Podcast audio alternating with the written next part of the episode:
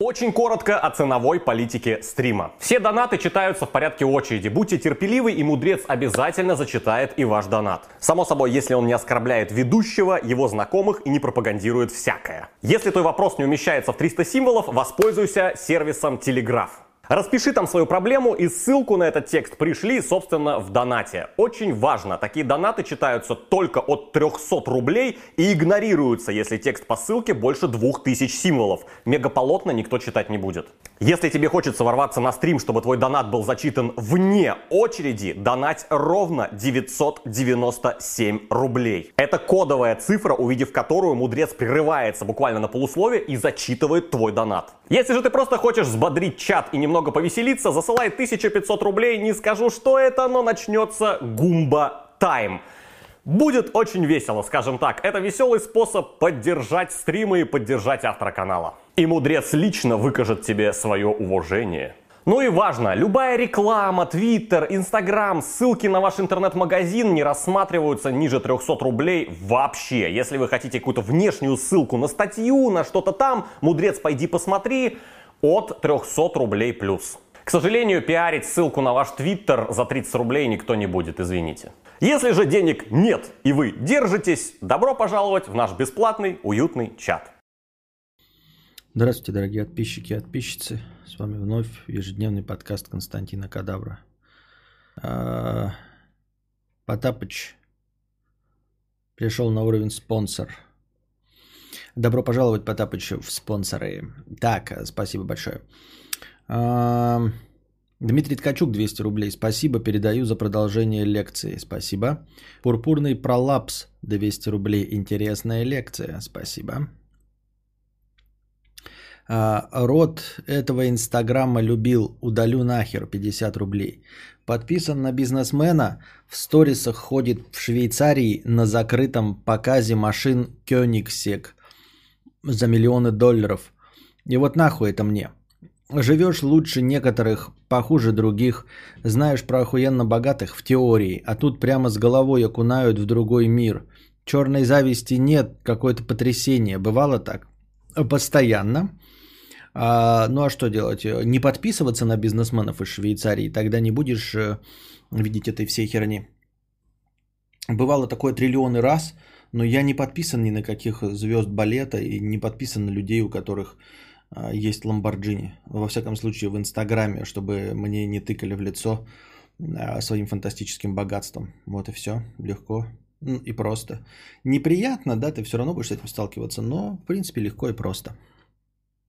Тихий псих 100 рублей с покрытием комиссии. На длинный вечерок с хорошим настроением. Спасибо.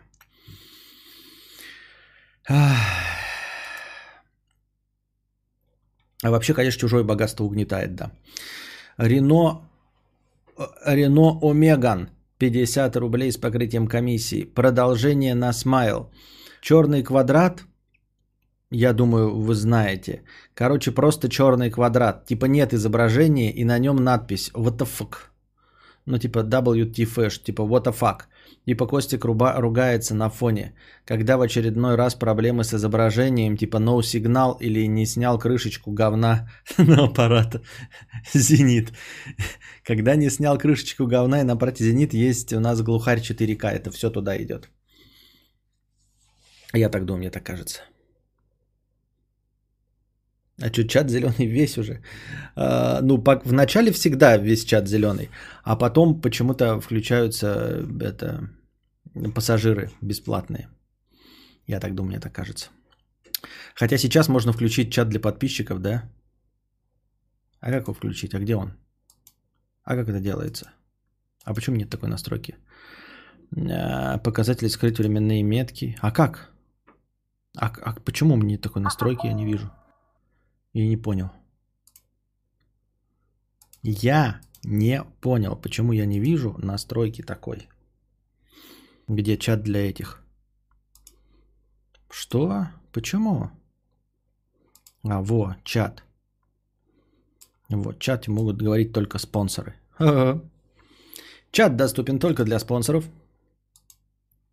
Все равно никто не донатит. Так. А вот он, Бунд. А, так. А, за 50 рублей даю в очко. За.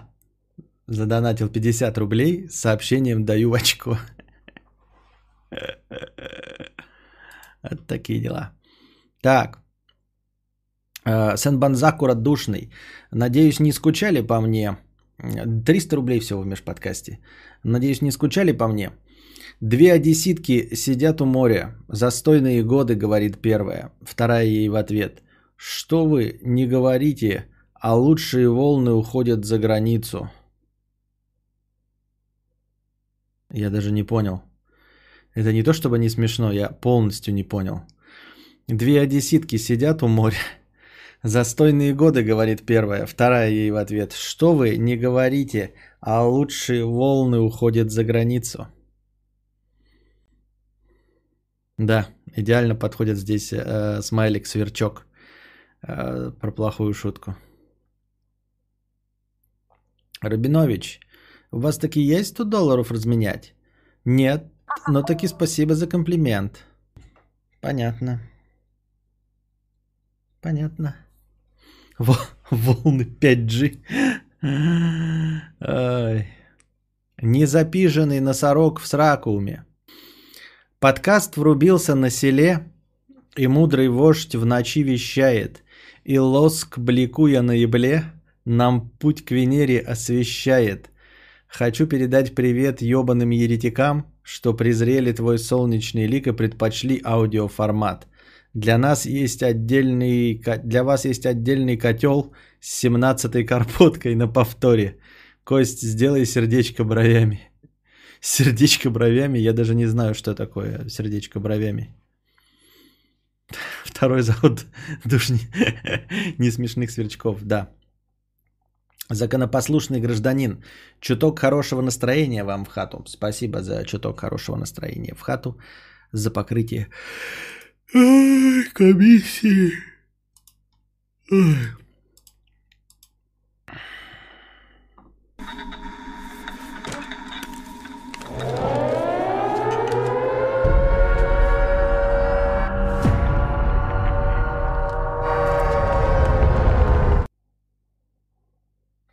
Значит, в интернете набирает популярность ролик э, с школьницей украинской. Ну, вот помните, несколько лет, 10 назад был популярен э, ролик э, про девочку, которая никуда ни, ни, ни, ничего нельзя и никуда не пускают, и шариков не дали. Вот, а здесь украинская школьница э, на своей первой линейке, шестилетняя, поделилась ожиданиями от жизни. Вот, ее спросили, значит, Э, почему она хочет учиться, а она ответила, ну она на украинском языке ответила, но ответила она, я пойду в первый класс, меня зовут Адель, мне 6 лет, я очень рада. А почему ты хочешь идти в школу? Э, потом еще пойдем учиться, потом пойдем в другую школу, потом институт, э, и так на работу, а потом умрем. И все это она делает с лучезарной улыбкой ну, шестилетнего ребенка, радующегося жизни просто рассказывает э, всю нашу подноготную, все, что мы и так, в принципе, с вами знаем и боимся в этом э, признаться. В школу, потом в институт, потом на работу, а потом мы все умрем. Вот. Я только, честно говоря, почему я обратил внимание на эту новость, я не очень понимаю, почему люди э, обратили внимание на этот видос, почему их удивило, ну и, в общем, почему этот видос стал миметичным. И дело-то не в том, что ой, мы все умрем, а в том, что дети же очень легко относятся к смерти. Вот. Да мы все с вами сначала очень легко относимся к смерти, а потом постепенно начинаем ее осознавать. И где-то к 30 годам э, каждый из нас уже э, пережил какой-то свой экзистенциальный кризис, осознание, что он непременно умрет. А в 6 лет легко и просто использовать слова «умрем» и говорить, что мы умрем. Это не значит, что она ничего не понимает. Нормальное здоровье психика у ребенка. Именно, говорит Светлана, я с ней полностью согласен. Вот, примерно в этом возрасте э, впервые и сообщают детям о том, что есть смерть. Да? Ну, то есть, если ты не еблан и не говоришь, что собачка э, там, значит, уехала на какую-то ферму, да, э, то ты рассказывал, ну, в этом времени э, ребенок примерно ну, плюс-минус там два года, задается вопросом, а куда все деваются, куда подевалась бабушка, куда подевался хомяк и все остальное, и ты ему объясняешь, что человек умрет. А, и дело-то тут даже не в том, что его не надо обманывать про рай, ад и все остальное. А, ребенок в этом возрасте принимает абсолютно любые ответы как норму. Понимаете? То есть э, перед ним не нужно оправдываться, ему что-то объяснять, что это переход в другой мир. Это все э, обманы, которые люди сами для себя э, понапридумали. А, ну, типа, что ребенку нельзя там в травму какую-то наносить, что он что-то не поймет. Нет, он все прекрасно поймет. Ты ему говоришь, он человек умирает, и больше его нет. А, в зависимости от твоей личной ёбнутости ты можешь рассказать ему про колесо сансары, про рай, ад, можешь рассказать ему про аметизм и все остальное, а, но его ничего не смущает в концепции смерти. Он жив, он молод, и ему еще очень долго предстоит жить. Он все понимает, но при этом к этому очень легко относится, так как нам всем бы хотелось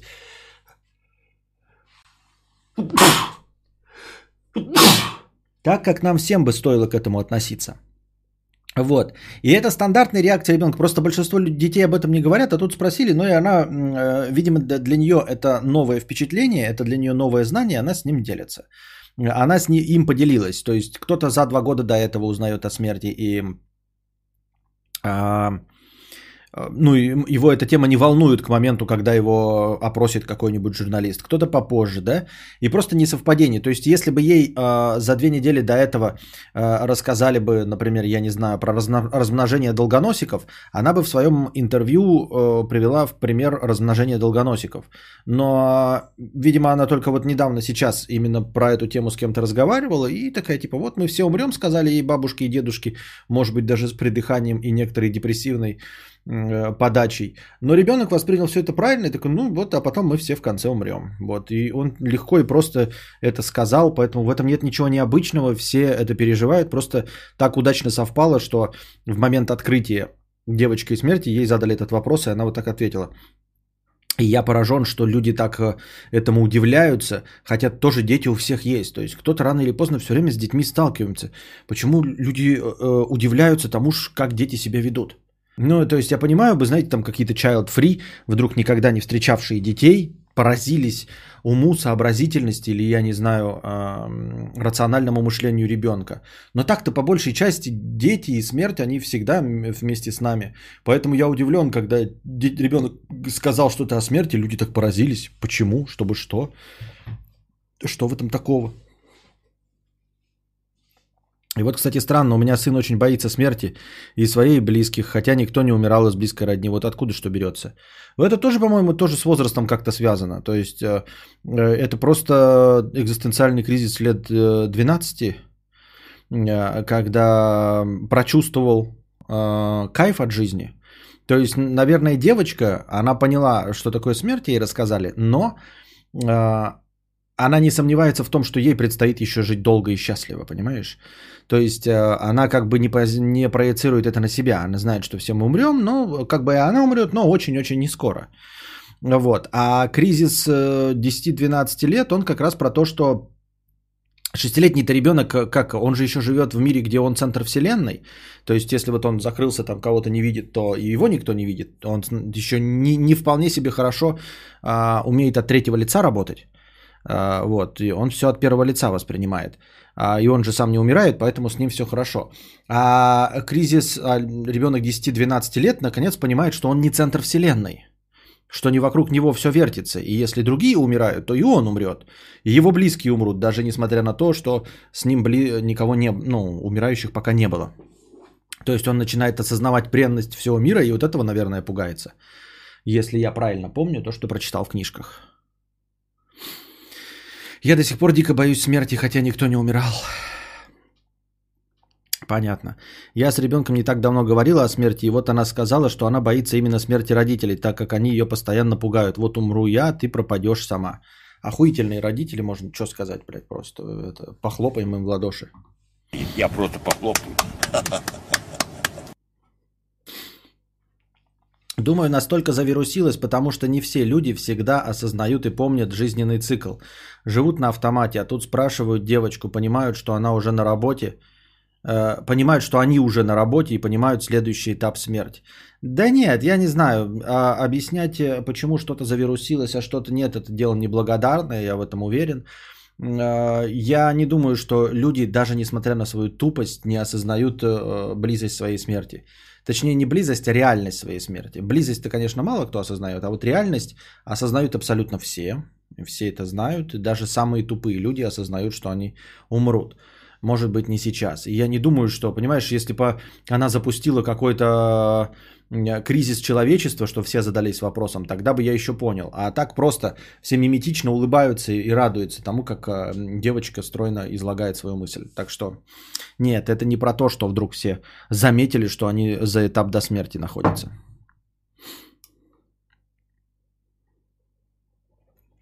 Лучший батя 2020-го. Слушай, сына, тебе сегодня 7 лет, я скоро могу умереть, а ты останешься один нищевать. Нет, у тебя мягкая формулировка, не так. Надо говорить, слушай, сына, тебе 7 лет, вот я умру из-за того, что ты себя так ведешь. И ты сдохнешь под забором без меня, потому что ты никому не нужен, мразь семилетняя.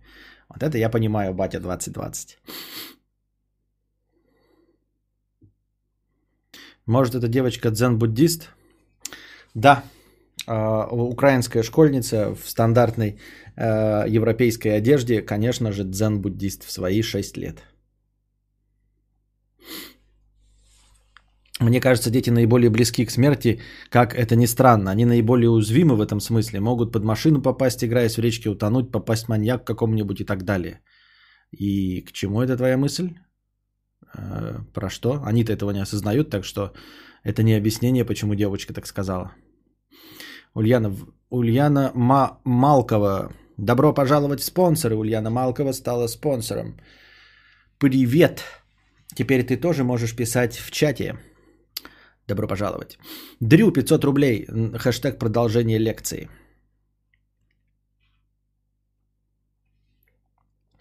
А... Все, мы дошли до конца донатов.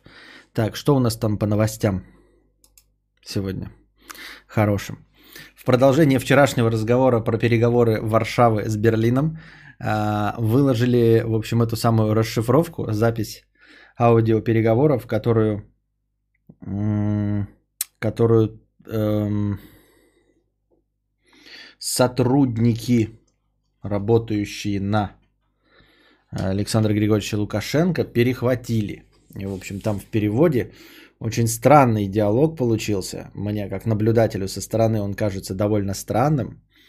Потому что я подозревал сначала, что это переговоры между какими-то двумя шестерками, ну, исполнителями, вот, которые говорят про отравление Навального, пятое и десятое.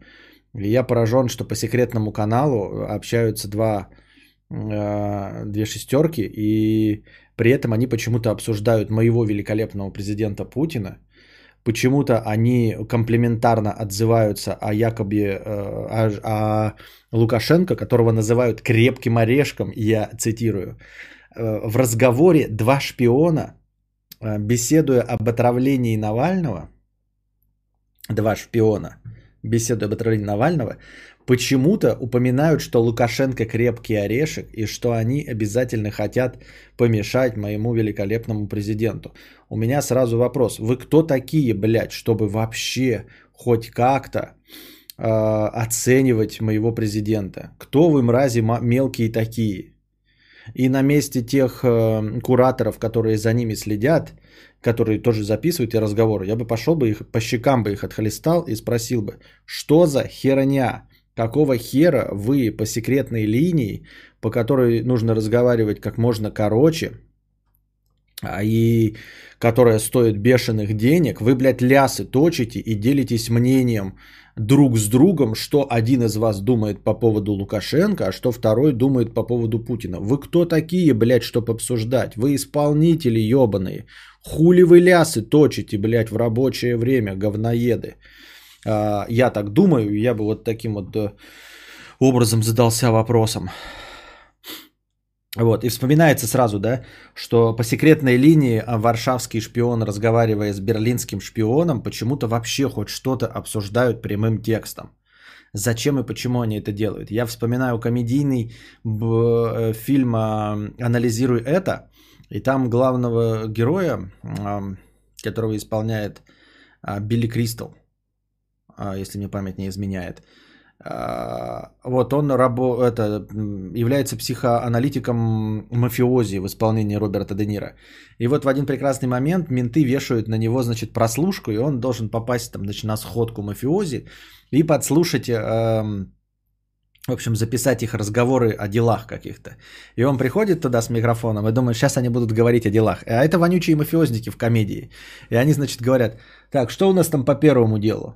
Ты по первому все хорошо, а у вас по второму, а у нас по второму все нормально. А ты что думаешь по этому поводу? Тот такой, по какому, по первому или по второму делу? Или по обоим? Вот, и это в комедии показано. То есть простые мафиозники э, при личной встрече, личной встрече, лицом к лицу, защищенной, вокруг автоматики и бандиты в комедии вместо того, чтобы прямым текстом называть вещи своими именами, говорят первое дело, второе дело. И человек, который прослушивает, даже не понимает, о чем идет речь. А тут шпионы мирового масштаба рассказывают прямым текстом и точат лясы э, о том, что они думают о мировых лидерах.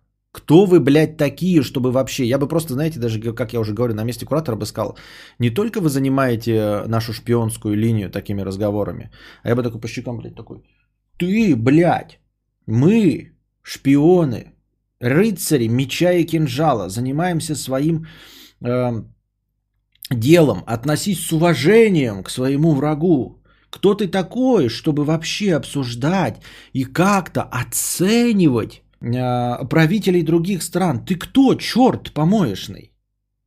Ты кто такой, чтобы вообще оценивать? Какое ты имеешь право, блядь? Офицеры не обсуждают э, приказов. А ты, блядь, по открытой линии высказываешь свое мнение других политических деятелей. Ты что, дурак? Зад, сказал бы я. Вот. Ну, кто я такой, чтобы э, оценивать работу варшавских шпионов?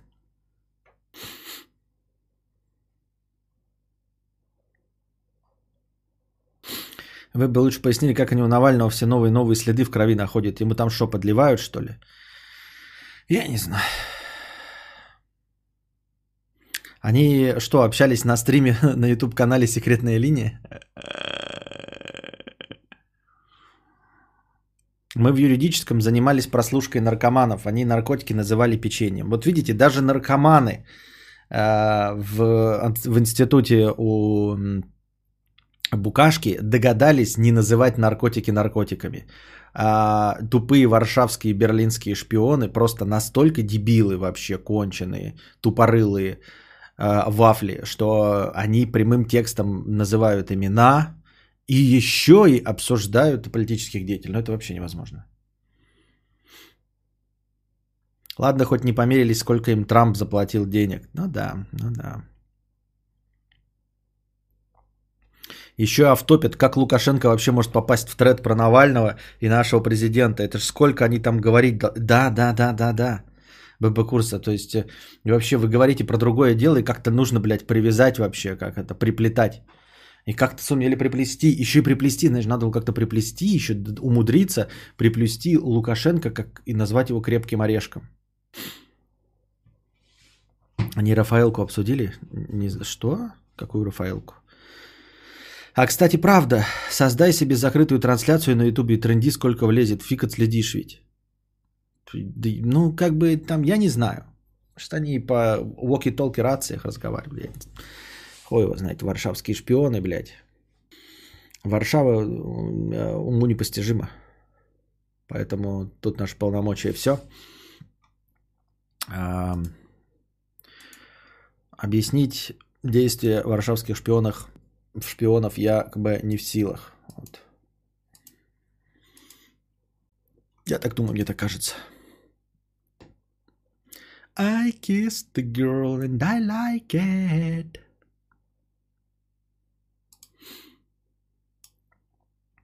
Значит, э, Эда Ширан, знаменитый э, певец, э, э, рыжий хуй помощник солнца, э, спевший песню У него какие-нибудь еще-то песни интересные есть, кроме вот этого вот э, Shape on Me. Вот это его знаменитая песня. Shape on Me.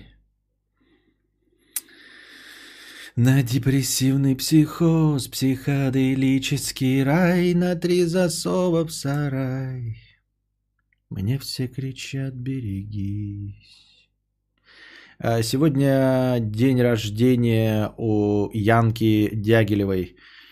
Ам, Она родилась 4 сентября 1966 года.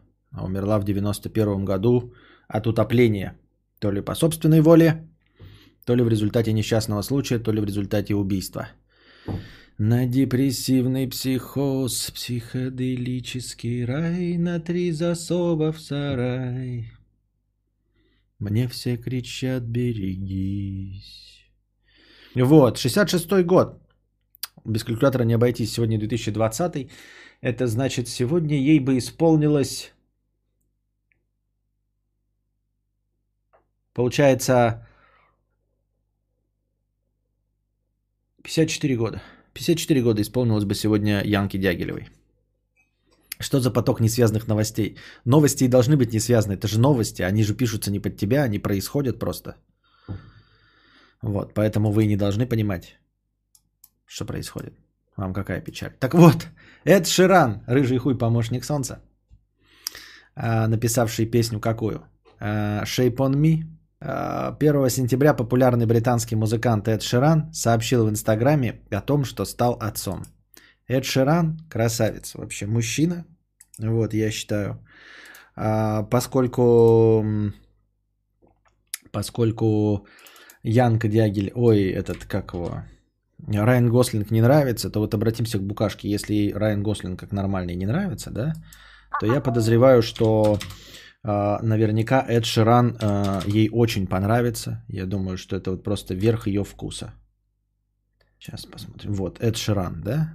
Спро- спросим у букашки. Ну, судя по тому, что ей не нравятся нормальные мужчины, то вот ну, я думаю, что Эд Ширан просто вот вершина ее вкуса. Прям красавец, да? Прям сразу бы отдалась. Сто пудов.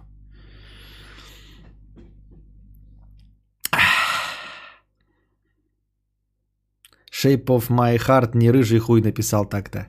Shape of my heart, да, там другой написал рыжий хуй.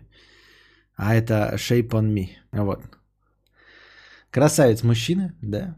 А, Вот. э, Судя по всему, он, эм, видимо, внебрачный великобританский брат братьев Грим, знаменитой группы нашей отечественной, которая пела вот эта вот э, знаменитая песня.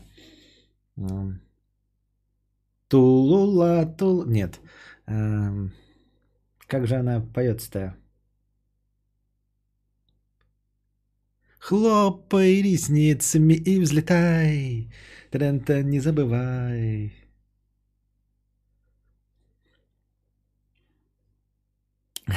Блин, мне это напоминает пересказ радио «Маяк» с напеванием песенок, новостей в собственной интерпретации. Забавно. Хлопай ресницами и взлетай. В общем, э, давным-давно потерянный брат братьев Грим. Э, Ну, чувак крутой, много хитов написал не только для себя, но для многих звезд. Давай, приводи в примеры, какие еще у него есть хиты, кроме Shape on Me. Внебрачный брат, что именно внебрачный брат, вот, э, как бы э, единоутробный сын и единокровный муж. Тут все, все по стандарту. Так вот, к чему бы мы его вспомнили-то? 1 сентября а, стал отцом. Э, Вот, а у него родился ребенок. То есть, вот, ребята, во-первых, да, а, информация о том, что если уж такому дали, да, ну, у него ребенок родился, значит, и вам когда-нибудь кто-нибудь обязательно даст. У него родилась дочь, а, 29 лет ему. Его жена Черри Сиборн родила здоровую девочку. Вот. И они назвали ее, как бы вы подумали, они назвали ее Антарктида. А, судя по всему, у певцов и у известных личностей... Нет. э, Да нет. Мне все кричат, берегись. У меня все показывает, а что бан разве? Да не бан же. Качество соединения отлично. И опять Опять проблемы? А почему? Наелся и лежит. Это все видеоблог. Это все а, вина э, Ютуба и программистов. Я так думаю, мне так кажется. Можешь, плиз, Милонова вы, выключить. А, вместе с полом ребенка артист раскрыл и имя, которое родители дали своему сокровищу. Ее зовут Лайра Антарктида Сиборн Ширан. Таким образом, девочка получила двойную фамилию от матери и от отца. И второе имя от Южного полюса Земли. Интересно, пиздец. А, вот. Экстравагантно, но не чересчур, как у Илона Маска, назвавшего своего сына XAsh-A12. В конце поста музыкант отметил, что ждет конца пандемии, чтобы вернуться к своим слушателям. Напомним, что Эд Ширан со своей женой обручились в 2018 а через год скромно сыграли свадьбу. Супруги знакомы еще со школы. Со школы знакомы, а теперь, когда он, ну, в 2018-м, это же, блядь, э, уже звезда был, она такая, нихуя себе такая, слушай, а помнишь этот, как его, к тебе этот, блядь, э, рыжий ублюдок, вот это, блядь, э, без души, вот этот вот ведьма, ведьма вот это тебе подкатывала, помнишь в школе? Ну, помню, страшненький мальчик. Так вот это вот сейчас Эд Ширан с гитарой поет, триллиарды долларов зарабатывает, это он и есть. Да ты шо? Да я тебе говорю, давай ему позвоним. Ну давай позвоним. Вот они встретились. Ты слушай, ты мне так всегда нравился.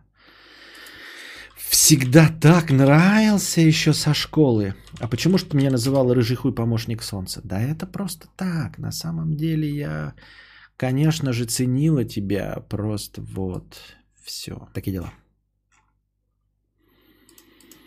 Видите, деньги заработал, и сразу как-то, и, и сразу волосы как-то потемнее стали у чувака, и лицо сразу преобразилось, и борода стрёмная как-то стала невидимой сразу. Экстравагантно, серьезно, теперь ибанизм так называют? Ну, видимо, да.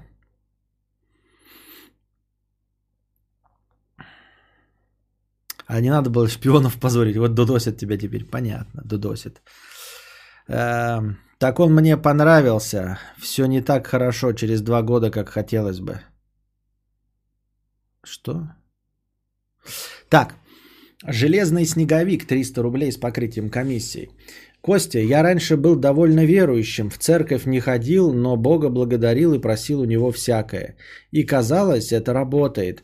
Кришнаизм меня увлекал, медитацию пробовал, молитвы христианские читал – Вообще в поиске был, а потом у меня током убило друга. И, блядь, как отрезала эту религию. А, честно говоря, мне вот такие истории не вполне понятны. Как, э, ну, как минимум, не отрицательное явление, как сама смерть. Там я понимаю, насильственная смерть э, кому-то не нравится, пятое, десятое, но в целом смерть э, воспринимается как, э, ну, в одних религиях как освобождение от нашего стрёмного бренного мира. Вот. Э, в других религиях как перерождение в новый виток, в новую жизнь, которая может быть лучше, а может быть и хуже.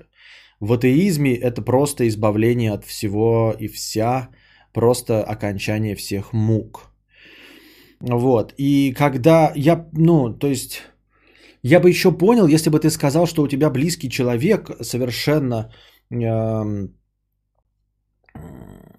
неожиданно и несправедливо заболел каким-нибудь очень болючим заболеванием типа рака, да, э, какой-нибудь там э, ребенок, э, не желаю тебе ни в коем случае этого, но ты понимаешь, и ты вот разуверился в чем-то, да, видишь, как, э, значит, какой-то мафиозник доживает до 100 лет, а ребенок э, какой-то вот ближайший у тебя заболел. Я понимаю, но тут у тебя умер друг, током убило. Это несчастный случай. Это даже не... Ты мог бы разувериться, если бы, например, его убили э, преступники и не понесли наказание. И ты видишь, как они годами живут свободны, да? Э, известно, кто виноват, и вот они живут, и все прекрасно. И ты бы разуверился в справедливости мира. Окей. Но когда его убило током, это просто несчастный случай. И смерть его это просто выход ну, в другую э, а, астральную, э, другое астральное тело. То есть он либо переместился в рай, либо его э, страдания закончились, либо он перезапустился в другой жизни. Спрашивается, почему это пошатнуло твою, э, твое религиозное мировоззрение. Вот этого я не понимаю.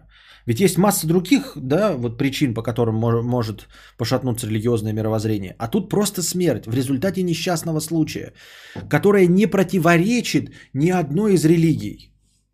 У меня знакомая, наоборот, в религию с головой ушла после несчастной среды событий, череды событий. Да. Мне нравится формулировка «током убила». Ох уж эти коварные законы физики, так и норовят на людей накинуться. Вот. Опять Лукашенко Костика прослушивает. Ага. Так я и говорю, у меня-то, короче, это все нет. Это где-то на этапе либо YouTube косячит, либо на этапе рестрим YouTube какой-то косяк возникает. Потому что э, это не мой интернет. Это э, не меня дудосят. Понимаете, это дудосят или рестрим, или э, YouTube дудосят. Вот что я думаю. Бог дал людям огонь, из огня люди сделали ТЭЦ. Ток из ТЭЦ убил друга. Получается, Бог убил друга. Э, зачем такой Бог? Гжегош Фискаускус э, выстроил довольно логичную цепочку, а я с которой, конечно, не согласен. Удивительно, ребята, смотрите, я включил чат для спонсоров, да, э, вот, чтобы в чате могли писать только спонсоры. И ни одной жалобы. Никто не жалуется, что теперь не может писать в чате. Я-то думал, что как только включу...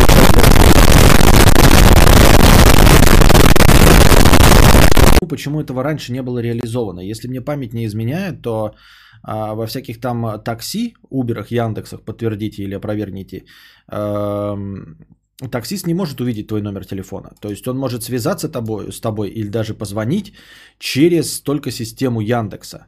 И номер твой не увидит. Я правильно понимаю? Вот.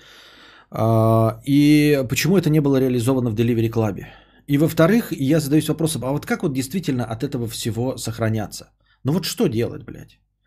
Ну вот что делать? Вот ты э, с таксистом проехался куда-нибудь, да? Э, например, и он тебя нахамил, и ты ему ставишь плохую оценку. Вот он узнает, что ты поставил ему плохую оценку. Он же знает, что куда тебя привез. Приедет и тебе пизды, блядь, даст. Вот. Или если вы э, женщина, и вот он захотел к вам поприставать, э, он знает, где вы живете. Как с этим э, бороться? Как вот с этим делать? Как заказывать вот еду на дом, э, ну, например, если ты женщина, вот в нашем мире поголовного харасмента и приставаний, как заказывать молодой или не молодой, просто женщине, потому что пристают абсолютно ко всем, как заказывать еду на дом? Ну вот он же пришел, он тебя увидел, все, ты ему понравилась, и он знает твой адрес. И вот как? Как?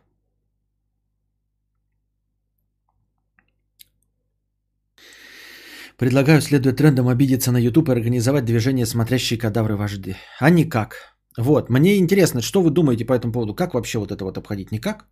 Типа ты такой думаешь, э, вот я хикан, да, э, сижу дома, э, например, ну ладно, хикан-то нет хорошо, ты ублюдочный, жирный, нафиг никому не интересный.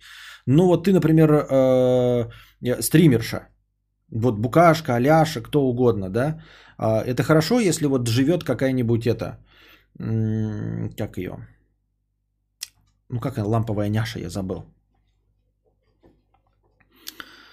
Э, легко открываешь дверь в одной руке деньги, а в другой кувалда.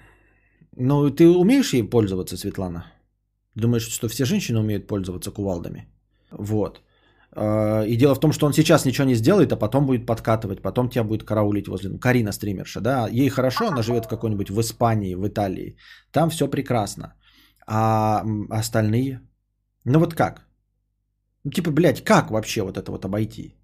Вот такую хуйню. К чужому дому заказывать, как вариант, 5 минут отходишь от дома. Да, к чужому дому заказывать это неплохо, это если про такси идет речь. А, кстати, неплохая мысль. Да, к чужому дому заказывать. Э, а, вот. А что касается этих. А, ну вот еду на дом заказывать. И любые курьеры. Не еду, а вообще. Ну вот покупки сейчас же современные. Озоны, Wildberries, э, все остальное. Как ты закажешь на другой адрес? То даже придут, они начнут стучаться к кому-то, к левому человеку, ему все отдадут. Как? Палка о двух концах. Вкусная хавка с доставкой с одной стороны и риск с другой. Хочешь безопасности – готовь дома. Это важный навык. Каждой женщине рекомендую тренироваться с кувалдой вместо гантелей. Еду могут у двери оставлять. Сейчас в карантин так и делают. Все делают? Или нет? Ну вот просто мне э, курьеры при, приезжают. Э, казалось бы, вот у меня можно вообще вот реально оставить э, еду или что-то там вот прямо у двери. Ну, то есть на улице никто не украдет ничего. И они звонят, блядь, упорно и ждут, когда я выйду и заберу у них из рук в руки. Что с ними не так?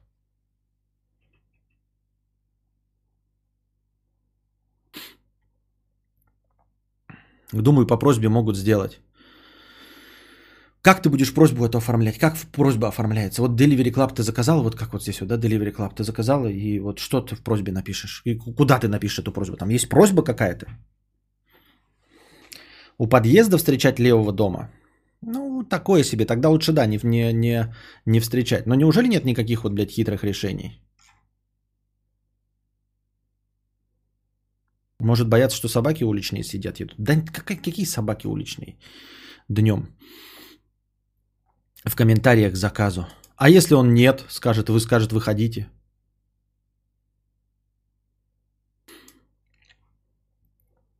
В комментарии к заказу пишешь, оставьте у двери, оплачиваешь онлайн и все. А, мудрец, ты нам, может, тему повторишь, а то мы ее слышали, с чего разговор про доставку. Не слышали? Я думал, вы написали, я думал, что все вернулось. Delivery Club а, скроет от э, курьеров номера пользователей после жалобы клиентки. Курьер Delivery Club в Москве после доставки заказа клиентки написал ей смс и предложил провести вместе время, пока ее мужа нет дома. Об этом она рассказала в Фейсбуке. Ну, не она, кто-то, в общем, короче, рассказал. И вот дальше эта переписка, которую я вам прочитываю. «Привет, ты дома одна? Кто это? И почему вы спрашиваете? Курьер, вы так мне понравились, я замужем. А мужа нет дома? Почему вы задаете такие вопросы? Есть. Мог бы зайти на полчасика, провели бы вместе времени.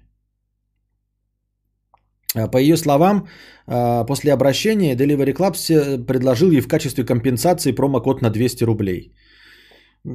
Как вы думаете, ей это помогло и теперь ей не страшно, что кто-то, кому она понравилась в определенном смысле, знает ее телефон и адрес? Так вот, э, ну да, они решили проблему с телефоном, а с адресом-то они что решили? Ничего. То есть это вообще фундаментально нерешаемая проблема. Если с телефоном, я удивлен, я еще раз задаюсь вопросом, почему вообще телефон есть у курьеров, если э, это смогли решить в Яндексе или где-нибудь там, я не знаю, в таксимоторных службах, когда никто не видит ни телефон таксиста, ни телефон клиента, а общаются через эту систему, почему этого не было в службах доставки? И получается с адресом вообще никак не решить.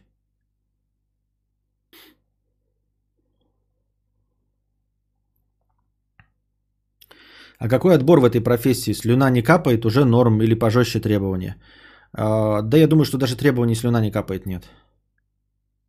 Клево встречать у левого дома, тогда проще заказывать доставку, идти на тот адрес, где готовят заказ и забирать. Да, да, да, согласен.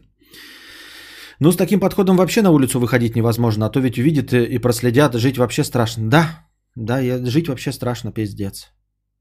Пиздец, как страшно жить, Светлана, я согласен с тобой полностью. Ну и как жить?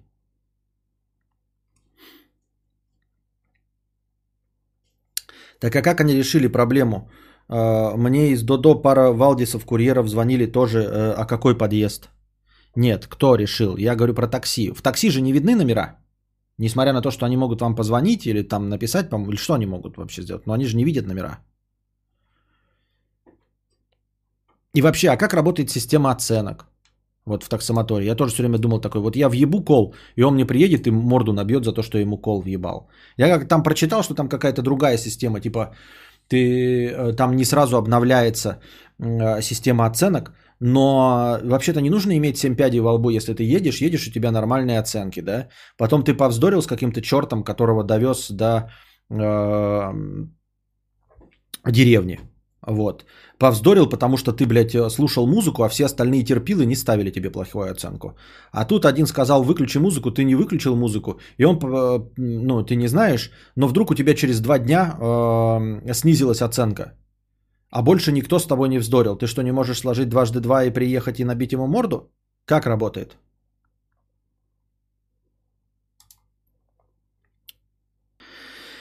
Но ведь суть доставки в том, чтобы привезли к двери. Нахрена эти выкрутасы с соседним домом? Я вообще не понимаю, да, зачем вообще помимо ковида и помимо всех вот этих комментариев, почему вообще по умолчанию не оставлять возле двери? Я понимаю, в американских фильмах они что-то там платят, да, и ты должен заплатить. Если ты должен заплатить, тогда ты там открываешь что-то. Но если ты не должен заплатить, если ты заплатил удаленно, нахуя вообще есть необходимость как-то встречаться? Ну, то есть, почему возле двери не оставлять по умолчанию, чтобы там была везде галочка стояла, оставить у двери? Если ты уже заплатил, какая печаль курьеру? Взял ты возле двери, не взял возле двери? Чтоб соседи не спиздили. Ну, постучал и ушел.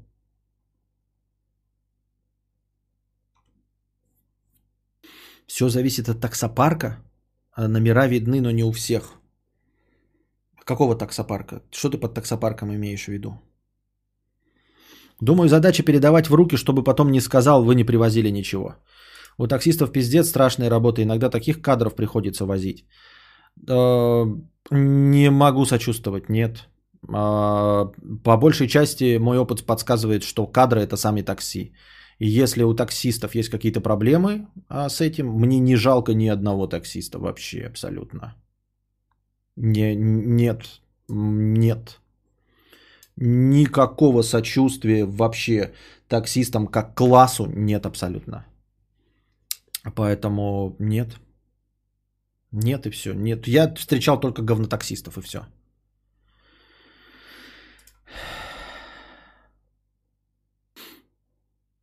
Я, видимо, очень честный соседи. У меня даже мусор возле двери оставить нельзя, пока одеваешься, сопрут. Но мусор пускай ворует. Вот.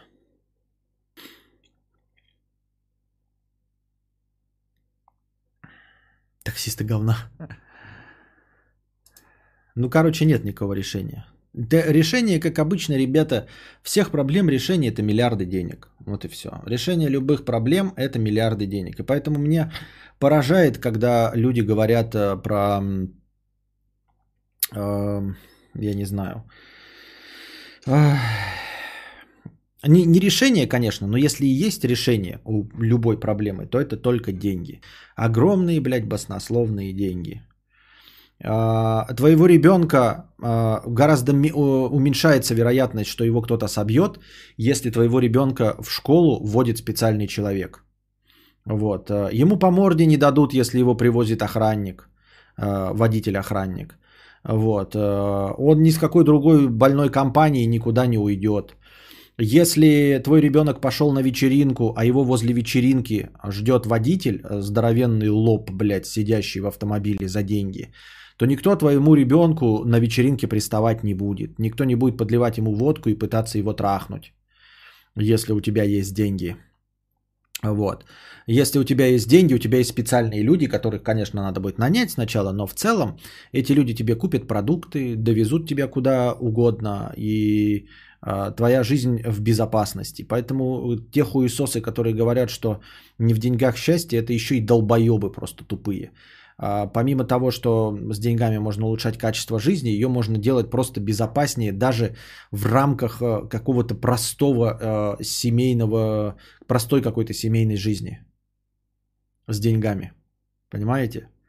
Когда ты ставишь здоровые заборы, когда ты, блядь, садишь охрану, а к тебе уже никакой наркоман, блядь, не залезет. А залезет, будет э, частным охранным предприятием застрелен, и им же еще дадут медаль за то, что они выполняют свою функцию. Вот, поэтому все такие проблемы решаются просто деньгами, и все. Я так думаю, мне так кажется. Если есть деньги, можно садиться в собственный автомобиль и не заказывать эту еду вонючую, да, а ехать в дорогой ресторан и в этом дорогом ресторане есть эту еду, в, ну, который подают тебе официанты. Ничего никто не будет привозить, а ты будешь в ресторации дорогой сидеть, где ценят э, анонимность и комфорт. Вот, поэтому я, блядь, так и беспокоюсь по поводу денег, потому что деньги это вообще все, что возможно. И люди, которые, блядь, говорят, что деньги не важны, это не важны, это просто долбоебы и не понимающие вообще в жизни ничего. Единственное, что может быть вообще в жизни важное, это деньги. Вот. Потому что все остальное э, зависит от денег, понимаете? Все остальное зависит от денег. Безопасность твоей семьи, жены, твоих детей, качество жизни твоих детей, удовлетворенность жизни твоих детей, то, как ты, сколько, насколько ты сможешь проводить с ними свободного времени, сколько свободного времени с твоим ребенком может проводить твоя жена. Это все целиком и полностью завязано на деньгах и больше ни на чем. Ни на каких, блядь, ебаных э, семейных ценностях. Ой, я уйду с работы, чтобы э, больше проводить времени со своим ребенком, а то он не будет знать, кто его отец. Ну пойди, блядь, и живи голодом, блядь. Нет, тебе нужны деньги. Тебе нужно в первую очередь э, удовлетворить его потребности в еде. А для этого нужно, сука, работать. Нужны деньги, блядь. Чтобы все, что угодно позволить, Самое простое, самое человеческое, самое семейное, самое религиозное для всего этого ебучего нужны, блядь, ебаные деньги. И все. Понимаете? Деньги нужны. И твои родители, к которым ты не можешь поехать или которым не можешь помочь, у тебя были бы деньги, ты бы нанял, блядь, специального человека с зарплатой 100 тысяч, который бы просто сидел с ними и жил, который бы копал грядку им, когда нужно, косил траву, когда нужно в их деревне, э, охранял бы, ходил бы за них э, за продуктами, чтобы они только готовили и за них мыл посуду.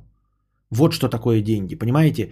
Не для того, чтобы покупать каких-то шлюх и ламборджини Диабло, а просто чтобы твоя старая мама и папа жили хорошо, им нужно покупать, блядь, хорошую машину.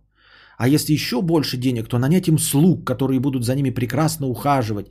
И они будут не в доме престарелых, можно вообще в идеальном доме престарелых, но если не идеальный дом престарелых, как в Америке, да, за тысячи долларов, то ты можешь позволить себе а, им слугу обеспечить, который будет им мыть посуду, мыть полы. Они всегда будут в чистоте, ухожены, убраны.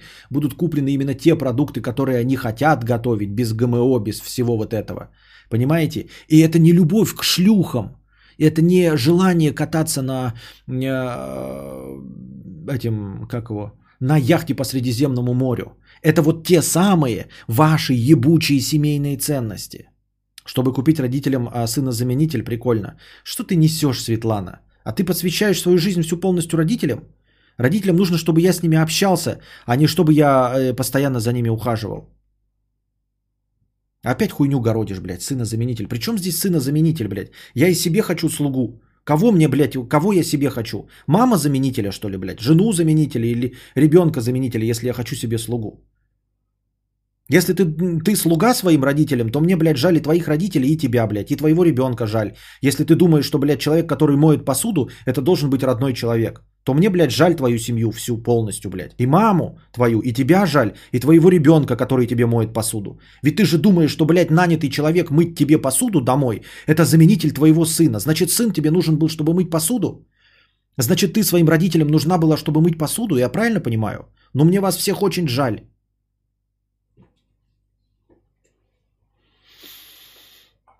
Да, массаж жопы.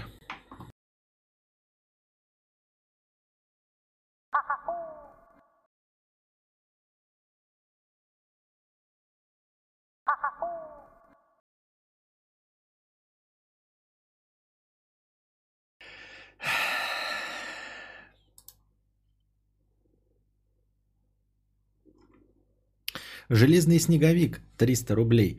Вот и мне непонятно. И у меня такая цепочка в голове, мол, Бог забрал друга. Не в хорошем смысле в рай, а наоборот, убил. Вот прям мое мировоззрение диаметрально противоположно поменялось. Значит, просто неверующий я был, а так, короче, понял. Всем удачи.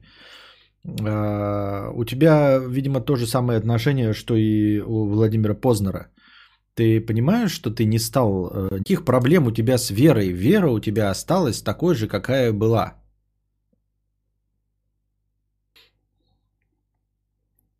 Um, I don't know, с чем это связано. Это какие-то лаги.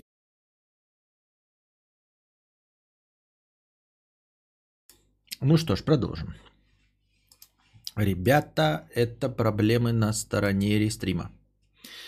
А, это на стороне рестрима, как и ожидалось. А, я просто рестрим выключил, напрямую передаю на YouTube Ну, и как бы до рестрима-то у меня не было никакой проблемы. То есть от меня сигнал идет идеальный, никакой потери кадров не было, с интернетом все прекрасно.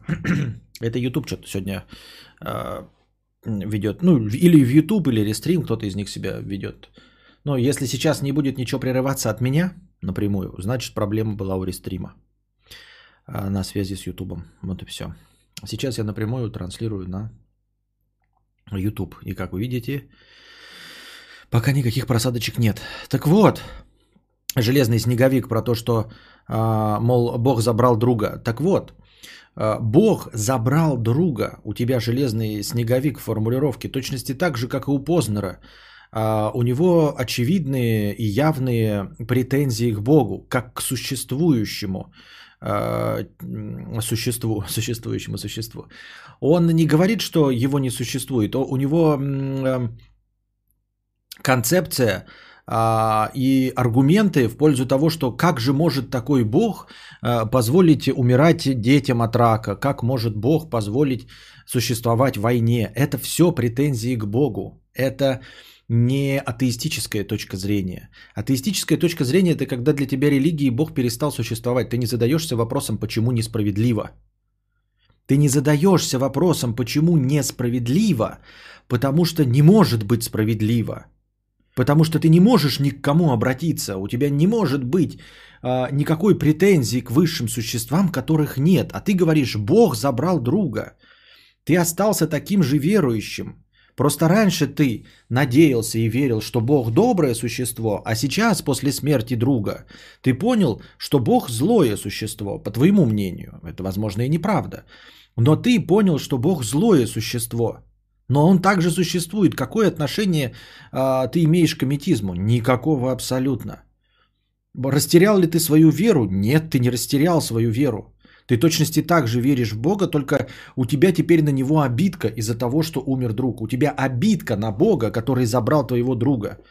У тебя, он, для тебя Бог не перестал существовать. Для тебя он стал плохим чуваком, который забрал твоего друга. Разве никак он мог бы сделать такое, если бы был, то есть его нет? Нет. Нет, потому что смотри, а, а, если бы я считаю, да, что аметист а, не задавал бы такой вопрос, то есть он такой типа, ну, то, ну ничего нет вообще, в принципе вопрос задавать не стоит. А твой вопрос, как он мог сделать такое, если бы был, то есть его нет? Нет. Вопрос, как он мог сделать такое, если бы был, подразумевает еще и другой ответ. Он подразумевает другой ответ. Бог злой. Понимаешь? Вопрос, как он мог сделать такое, не подразумевает единственный вариант, его не существует. Нет. Это подразумевает точности также на равных правах и вариант, что... А с чего ты взял, что он э, добрый? Ты ошибся. Ты раньше был религиозным человеком, и верил в то, что Бог добрый. И теперь спрашиваешь, как же он мог допустить а, болезнь рака у детей и то, что мафиозники живут до 91 года? Легко, он злой. Ты почему-то, дурачок, подумал, что он добрый, а он злой. Это никак не отменяет его присутствие. Ты просто ошибся. Вот. Ты веришь не в того Бога. Нужно было верить в Анубиса, в Аида, а ты веришь не в того, ты ошибся. Это твоя личная проблема. Э, Бог как существовал, так и существует. Он просто злой. Как тебе такое? В таком вопросе, понимаешь? Поэтому единственный вопрос, который подразумевает только вариант э, ответа э, Бога нет, это не задавать вопрос. То есть просто констатировать, что его нет и все. Почему э, дети болеют раком? В смысле почему? Ну, рандом. А, а почему мафиозники живут э, а, до 90 лет, до 100? А почему не должны? Почему не должны? В смысле, не понял вопрос. Что-то как-то я не догоняю. Вот, э, а почему человек, который там в концлагерях сжигал э, людей, скрывался в Америке, его не так и не посадили? А почему должны были посадить? Я не понимаю вопрос. Что, ну, типа, а должны были посадить? Ну, не, не посадили, потому что не поймали его, вот и все. А почему рак есть? Ну, дерьмо случается. А почему мафиози прожил до 90 лет не посадили? Плохо работает полиция. Вот какие ответы на эти вопросы, понимаете, у аметиста.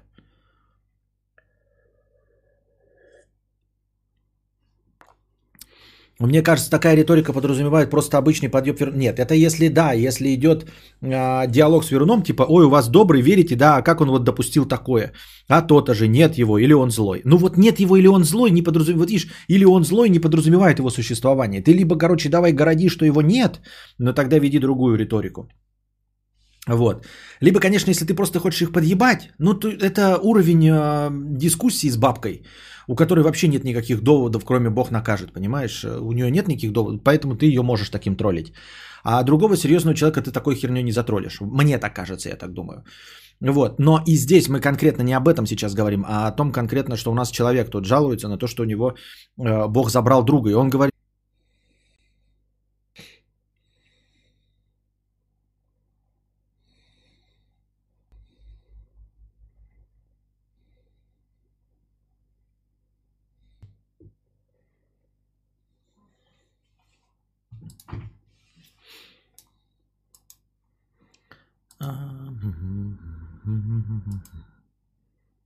Так, ну, судя по всему, вы здесь должны быть. Сейчас прямо мне показывают, что вроде идет все.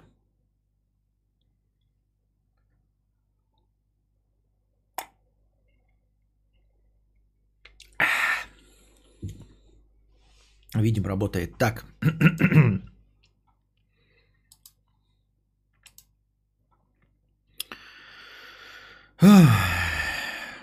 Раз уж у нас программисты петухи пауза, а, продаю квартиру, завтра приедут в первый раз смотреть. Христа ради, прошу помолитесь там своим аметистам, опалам и фианитам, чтобы все получилось и продавала, продалась хотенка.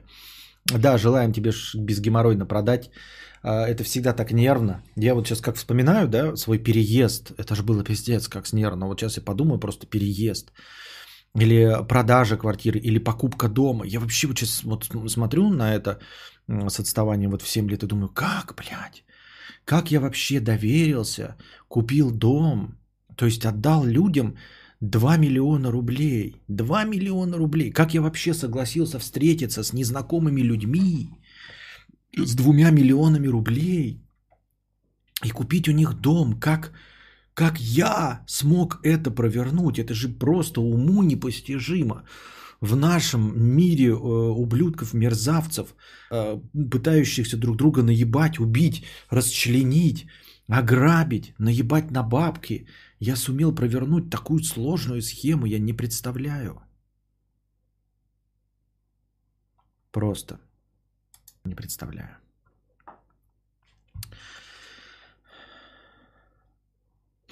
На хлебник 50 рублей с покрытием комиссии. Ну вот, теперь и Костя, как Мэдисон, анально огородился. Блин, я бы с радостью подписался, но на Ютубе такие очкошные методы оплаты. Очкошные. Остановись, я сейчас заплачу. Да, это вообще пиздец. Автомобиль как покупать, это же просто очко. 400 тысяч отдавать куда-то там. Ебала-лала.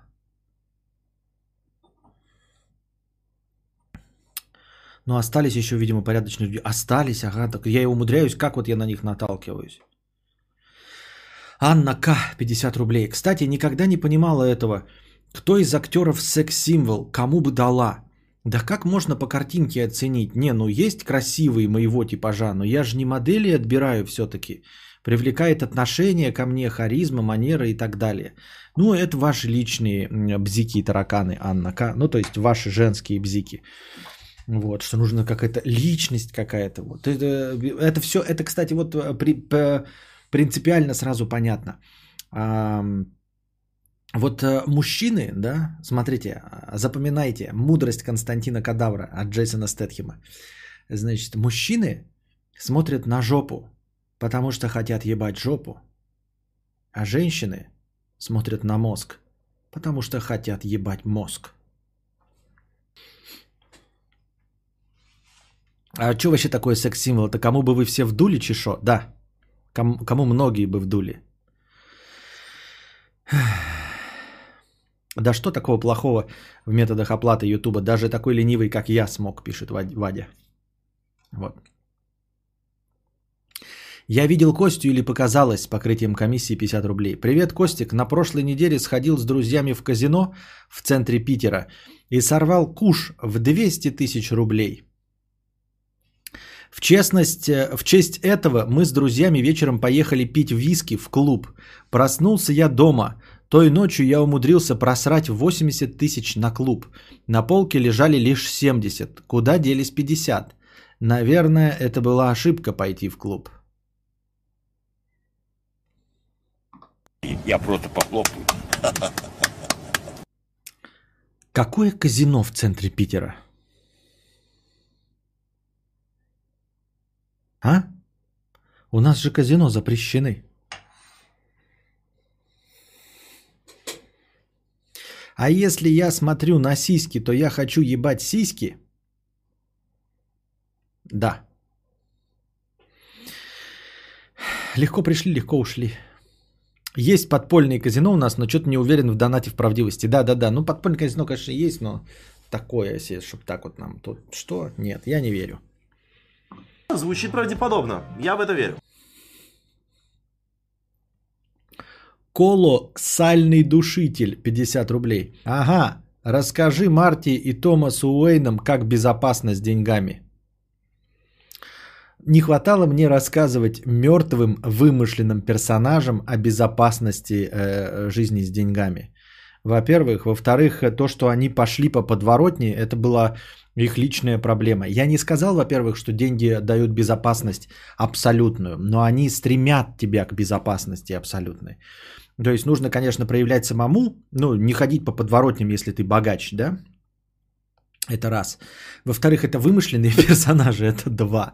В-третьих, это очень своеобразные вымышленные персонажи, которые зачем-то э, с обычной челядью э, смотрели вместе в театре какую-то премьеру. Это три. А, ну и все. Ну и в-четвертых, как я уже сказал, безопасность стремится к абсолютной, но никогда ее не достигает. Так что все, что угодно может произойти. Естественно, рояль на тебя может упасть а, за 100 тысяч долларов Стейновой а, в твоем богатом доме, и ты с этим ничего не поделаешь. Но, тем не менее, если деньги дают безопасность, то почему Бэтмен сирота? Потому что Бэтмена не существует, ребята. И родителей Бэтмена никогда не существовало. Они не умерли, их не существовало. Пусть просрет деньги на донаты э, кадавру, тогда и поговорим. Но можно сказать Немцову, хотя, блин, опять придется спиритическую доску тащить. Он не богач. Он был, во-первых, не богач, а во-вторых, ну, нужно как-то... Не, это же глупый разговор. А, даже если он был богач, если ты занимаешься а, рискованными вещами, то, типа, конечно, как никакое богатство тебя не спасет, если ты дурачок, блядь. Если у тебя миллионы денег, и ты вместо того, чтобы передвигаться а, в абсолютно безопасном Роллс-Ройсе с личным водителем, прыгаешь вместо этого с тарзанки на параплане или как вот это на это, блядь, на крыле на этом пытаешься пролететь в очко между двумя горами – ну ты конченый, ебать, какая может быть тебе тут безопасность? Кто тебе может ее обеспечить, если ты маешься хуйней и э, покупаешь героин в подворотне, хотя у тебя миллионы долларов? Что с тобой не так? Так что и Немцову тоже не, нечего спрашивать. Заниматься при, при деньгах, заниматься политической деятельностью оппозиционной в любой стране, ну будьте здрасте.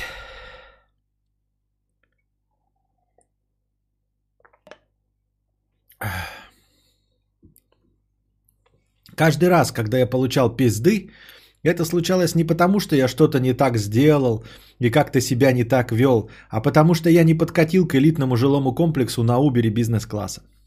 Да.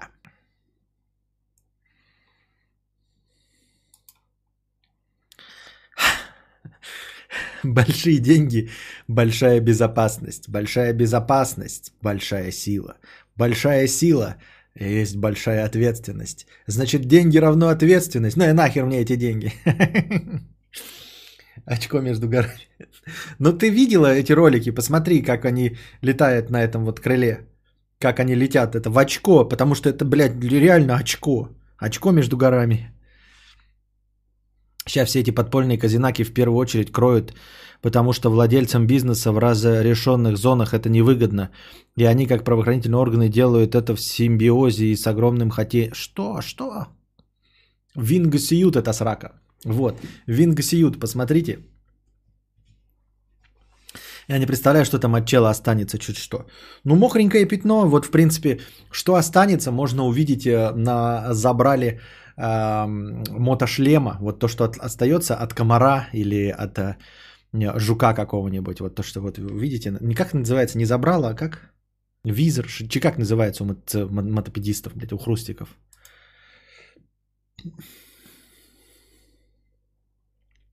Визор все-таки, да? Хорошо, ну визор. Может, Vision? И его, я его ведущий император Филейкин с покрытием комиссии 50 рублей. Уже обсудили варенье Кайзы. Как вам ситуация, мудрец и, чащик, и, и чатик? Гигиенично? Вареник Айзы. Что за вареник Айзы? Что мы пропустили? Вареник Айзы. Айза, вареник. 9 часов назад. Что за слив фото? Что? Бывшая супруга рэпера Гуфа.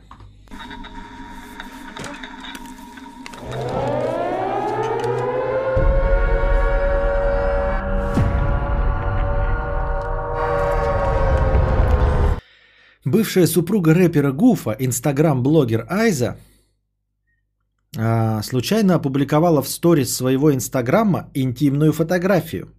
Позже э, в своем сторис Айза написала в ответ на фразу «охуенный вареник», что случайно опубликовала это фото и что оно предназначалось ее нынешнему возлюбленному Олегу Майами. Понимаю ее, сам так делал э, неоднократно.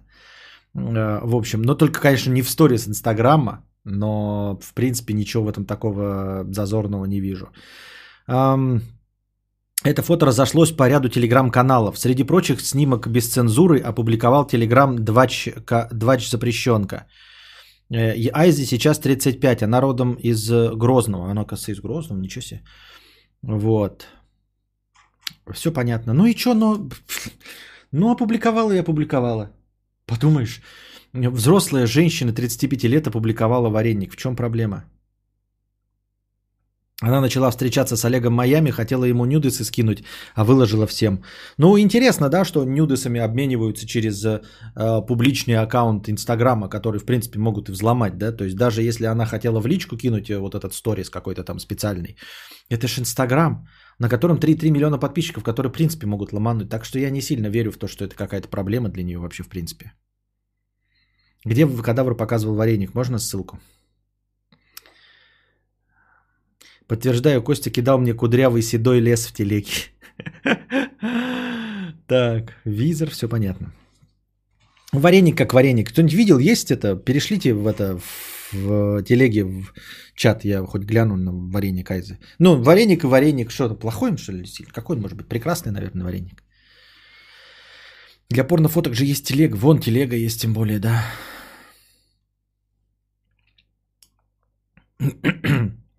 А что гигиенично? Почему вопрос гигиенично? В чем там проблема? Вопрос там был, гигиенично ли?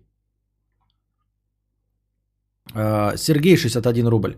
У меня в феврале этого года а, за неделю до моего дня рождения а, умерла жена. Наоборот, начал ходить в церковь и ставить свечки. Первое время помогало, сейчас так вообще отпустила, живу своей жизнью нормально, хоть и помню о ней, разумеется. Нормальный вареник. Как там, блядь? Вареник как вареник.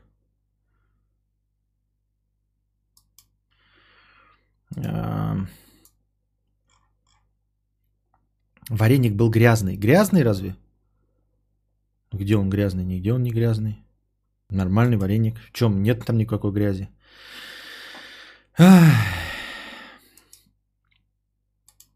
Так.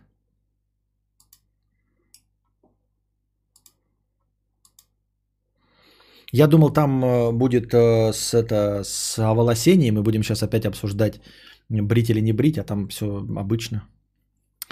А, да как вареники можно испачкать вообще? Ну, легко и просто, сметаной. Так вот, у меня в феврале этого года за неделю до моего дня рождения умерла жена. С соболезнуем тебе, сочувствуем. Наоборот, начал ходить в церковь и ставить свечки. В первое время помогало. Сейчас так вообще отпустила. Живу своей жизнью нормально, хоть и помню о ней, разумеется. Ну вот видите, у кого-то смерть, эм, э, как им кажется, эм, закрывает им э, веру в Господа, а для кого-то наоборот открывает дверь в религию. Как, почему так бывает? Да кто его знает, почему? Почему так, а не иначе? Непонятно. Букашка, просто так и вбей в Google варенье кайза. Так я и написал варенье кайза, и все сразу поняли. В смысле, и Google сразу понял, о чем речь, да. Так, а, мы дошли до конца донатов, но настроение не то чтобы очень много хорошего, поэтому задавайте свои вопросы в бесплатном чате. А что там по новостям-то у нас? А, все ли новости я обсудил? Вышел ремейк Тони Хоукс про скейтер. Ремейк первой и второй части одновременно – вот, э, называется Тони Хоукс Pro Skater 1 плюс 2. И что-то критики там прям радуются. Так что если вы в детстве на первой плойке играли в Pro Skater Тони Хоука, то рекомендуем вам новый ремейк или ремастер э, э, купить, скачать и поиграть, потому что там вообще огонь. А, кайф, класс и вообще ништяк по всем параметрам. А, в общем, игра стала красивше, ну, потому что переработали все текстурки, и при этом осталась такой же, как и была. То есть э, у вас сразу мышечная память э, заработает, и вы начнете получать удовольствие, при этом исправлены какие-то мелкие недочеты, вот эта ван, э, ватная лунность, и стало еще лучше. В общем, вы когда-то, если были поклонниками про скейтера, то милости просим. Критики все обливаются патокой. Костя, как думаешь, почему язык так несовершенен? Многие из людей, переживших духовный опыт, а, ДМТ или клиническая смерть или еще что, никак адекватно не могут описать его. Иногда даже мысль тяжело словами выразить. Я уже говорил миллиард раз об этом, что язык наш э, очень слабый инструмент и вполне возможно, э, что ограничитель нашего мыслительного процесса. То есть мы не делаем каких-то открытий, потому что не можем их описать, потому что не знаем, в какую сторону посмотреть. Потому что для нас как э, существ э, а, вообще существует в мире только то, что мы способны описать словами. Если у нас нет для чего-то понятийного аппарата, то у нас этого нет. А, Причем не обязательно это должен быть именно термин в одно-два слова. Главное, чтобы мы могли описать. Если мы не можем описать, мы не можем это представить, мы не можем передать мысль другому человеку. У нас единственная возможность передать мысль другому человеку – это ограниченный 33 а, буквами а, ресурс. Понимаете, мы не можем э, образами делиться ничем. Вот в пересказе только э, максимального мастерства в этом достигли писатели, которые могут свое ощущение при помощи метафор, при помощи языка передать в голову другому человеку. Именно потому лишь, не потому что они умнее или потому что лучше запомнили что-то, нет, а лишь потому что они владеют этим инструментом чуть получше других людей. Но мы же понимаем с вами, что если мы э, возьмем даже самого талантливого писателя, что-то ему покажем и скажем максимально точно передать это словами другому человеку, а потом этот другой человек зарисует то, что было описано, он все равно зарисует э, то, что он услышал, то, что понял. И это будет изрядно э, расходиться с тем, что было в оригинале. Вот. Это очень несовершенный инструмент, ребята. Поэтому вот, например, картинки – это инструмент гораздо лучше. Помимо того, что мы все с вами понимаем, да, что картинка, например, двухмерная, да, что мы видим только э, одно мгновение, мы не видим в динамике. На фотографии э, мы ожидаем, что листья двигаются, что-то еще, пятое, десятое, но в принципе мы не знаем, какие предметы находятся в динамике, какие статичны, какие-то двигаются. И то а, визуальная передача информации намного точнее, чем словесная. Вы просто представьте себе, вы никогда, может быть, об этом не задумывались, насколько картинка точнее, чем все, что вы можете описать. Вот вы увидели что-то, вот кто-то сделал фотку, и вы рассказываете другому человеку, а потом показываете ему фотографию. И мы при помощи каких-то приборов фиксируем, насколько его ожидание а, а, не совпадает с реальностью. И это при том, что мы официально осознаем, что картинка не точна, что она двухмерна, что она а, ловит только одно мгновение, что она ограничена пространством фотографии. Вот. Потом еще у нас есть видео, там есть динамика.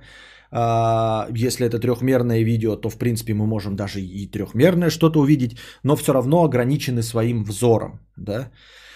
Мы не можем делиться понятиями, пока мы не перейдем на следующий уровень и не будем делиться при помощи э, мозговых импульсов и телепатии именно образами, нам очень сложно будет. Мы будем открывать что-то, но это все крайне медленно и все это ограничено нашим языком и все. Вот. А что касается пережитых каких-то там вот клинических смертей и всего остального, все это еще при условии, что пациент, тот, кто нам все это сообщает, владеет словом, как ваш покорный слуга, может точно доносить хотя бы мысль или описание того, что он видел.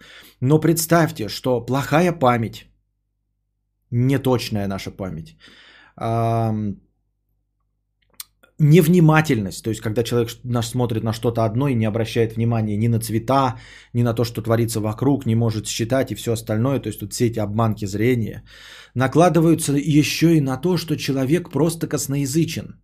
Сколько раз послушаешь какие-нибудь интервью, люди вообще не умеют формулировать мысли. Люди используют язык на уровне э, как это, элочки-людоедки, у которых э, словарный запас из 40-50 слов, из используемых, используемый словарный запас. Когда люди используют слова только вот в каком-то практическом смысле. Дай, на, спасибо, пожалуйста, время, деньги, счет 1, 2, 3, 4, 5 и все. Никогда ничего никому не описывают, кроме еще там стандартных цветов. Каждый охотник желает знать, где сидит фазан. Все. Вот, и потом этот человек что-то видит и, и не может это описать. Это не потому, что он обманывает, а потому что ты ему дашь стакан, и он стакан не сможет описать. Обычные люди, которых спрашивают вот э, всякие репортеры на YouTube каналах, это обычные косноязычные люди, которые не могут описать ничего вообще абсолютно.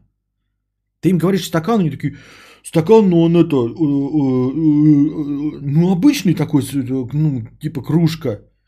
Вот. И надо задавать наводящие вопросы. Большой, маленький. Ну, да обычный. Вот в сравнении с кулаком хотя бы с твоим. Больше, меньше. Ну, чуть больше. Ручка есть? А, да, есть ручка. Цвета какого? А, да, белого, блядь. Эм, материал какой? А, да, стеклянные. Надписи какие-то были? А, да, были. Какого цвета надписи? А, да, красный. Надписи были на русском языке или на иностранном? А, да, на иностранном. Что было написано? Я не знаю. А до наводящих вопросов люди вообще не могут отвечать. Они, блядь, не в курсе дела вообще.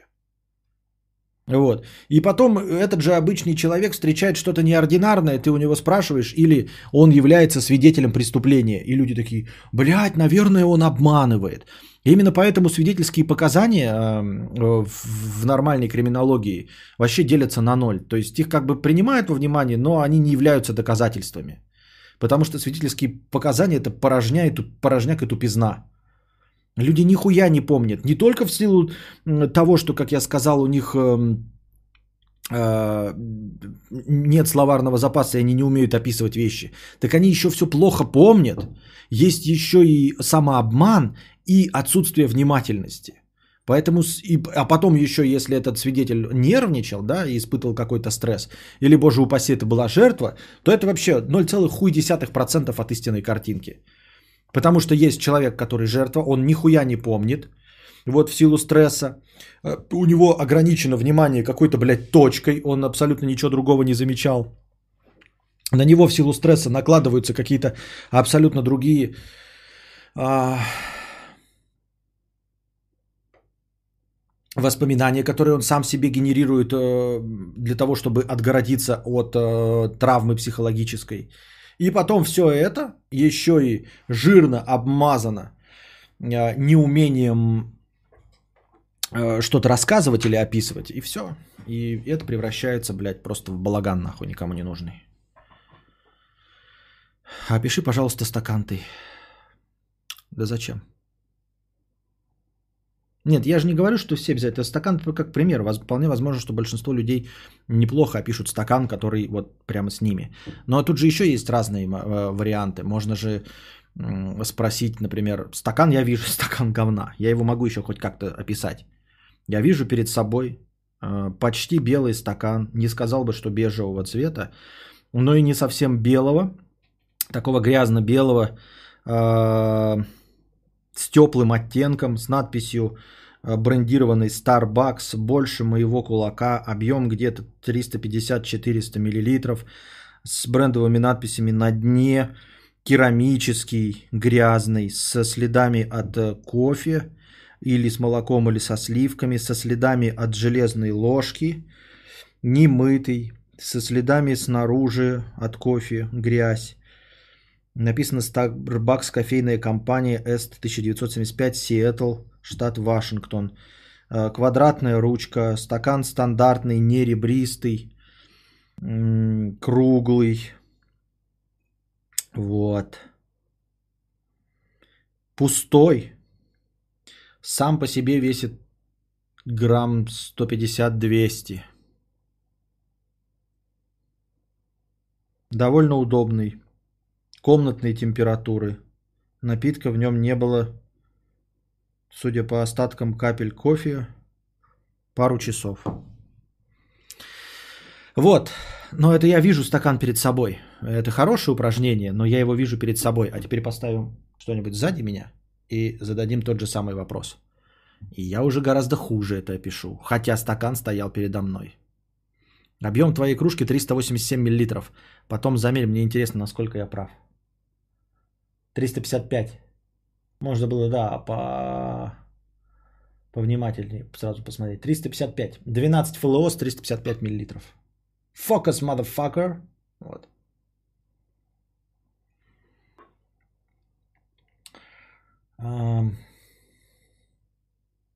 Безопасно для микроволновок и посудомоечных машин. 12 ОЗ. Сделано в Таиланде. Специально для Starbucks Manufacturing MEA.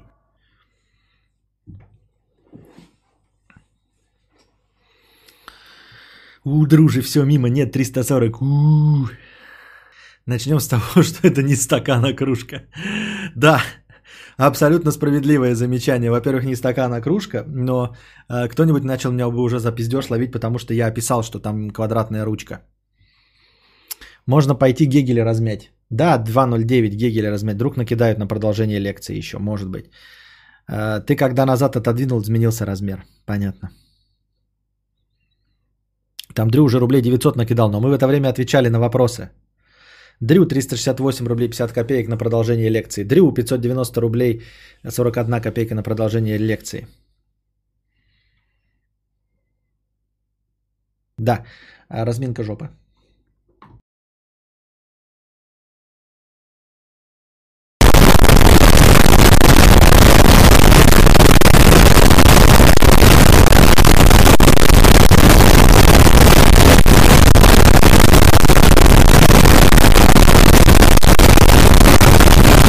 На продолжение стрима.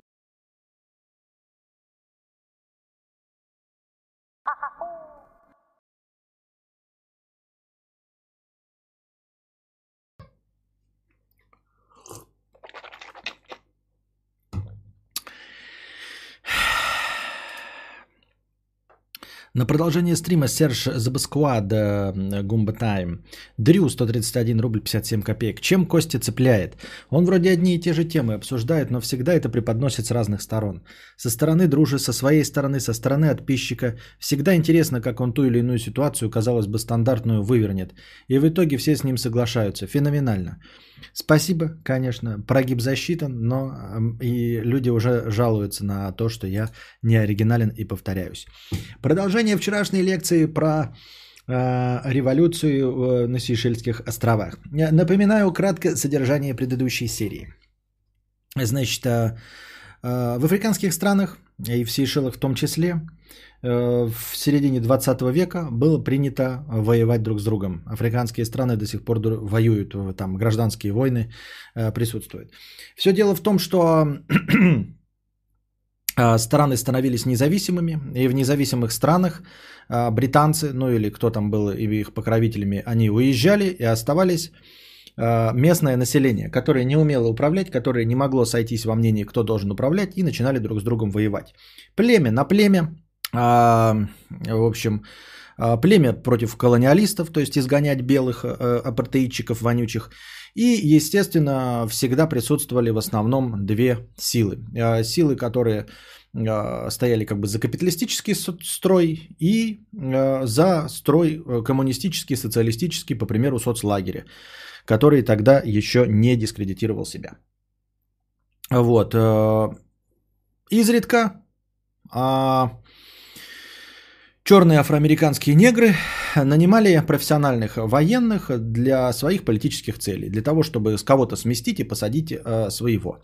И вот на Сейшельских островах, э, которые обрели независимость э, от Великобритании в 1976 году, значит, был избран первый президент, который для демократических каких-то эм, не то что преобразование, как для, для демократического склада в его стране, а, решил себе взять в э, вице-президенты э, представителя оппозиции из, из соцлагеря. И когда этот президент был у себя ну, в, в поездке в зарубежной, этот его э, пред- к- э, заместитель э, провел военный переворот и захватил власть. И начал строить эм, эм, социализм с человеческим лицом. Позвал танзанийцев, потому что Танзания была одним из самых видных представителей э, соцлагеря э, в Африке на тот момент.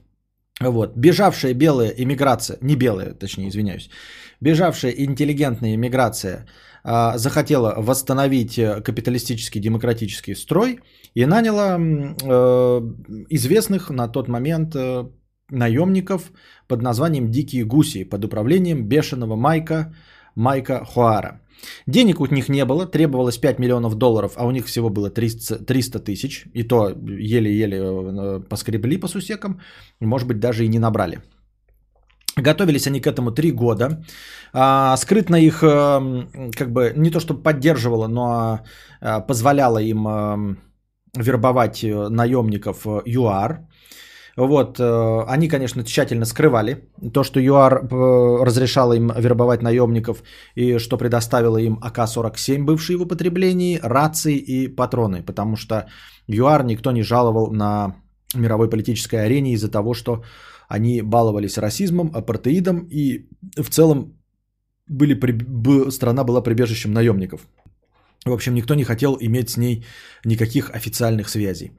Вот, план был а, прост. А, на Сейшельских островах в 60 тысяч жителей.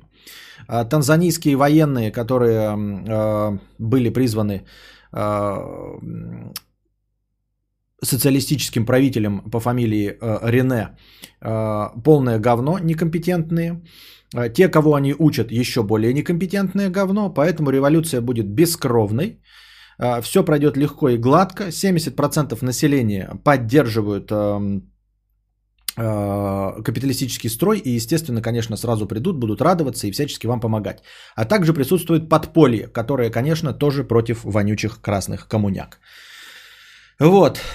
Денег нет, но вы держитесь, поэтому у вас не будет никакого тяжелого вооружения, не будет никакой подготовки. Все будет налегке, даже кораблей вам не предоставим, поэтому придется лететь эм, простыми рейсами на Сейшельские острова, но Сейшельские острова э, настолько безалаберные, что они даже вас не проверят, поэтому вы можете привезти оружие тупо в багаже. Да ладно, подумал Майкл Хуар и совершил три ходки на Сейшельские острова пр- пр- простыми авиалиниями и убедился в том, что действительно никто проверять багаж не будет, и они провозили туда оружие и обратно возвращались. Клоаквилм. А, так вот, Наступила осень 1981 года. Три года прошло с момента смены власти. А, У власти стоит вот этот вот Рене, как его там, Жан-Мишель, я забыл уже, как его зовут, этого вонючего Рене. Хрен его знает, как зовут вонючего Рене. Давайте посмотрим картиночки. Что у нас есть за картиночки к, к этому моменту?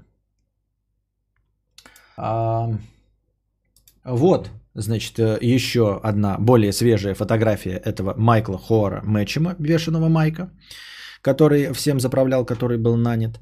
Вот так вот выглядел этот бравый британский военный, э, ветеран Великой Отечественной э, Второй мировой войны.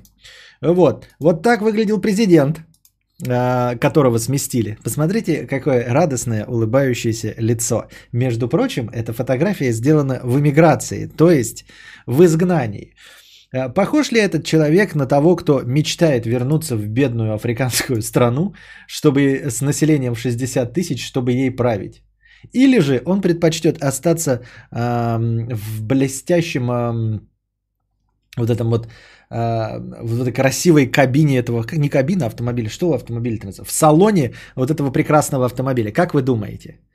Хочет ли он остаться в этом костюме в салоне э, этого дорогого автомобиля или ехать в какие-то жопы мира в Сейшельские острова, отстаивать там свои м, претензии на престол а, с оружием в руках, возможно, с кровопролитием.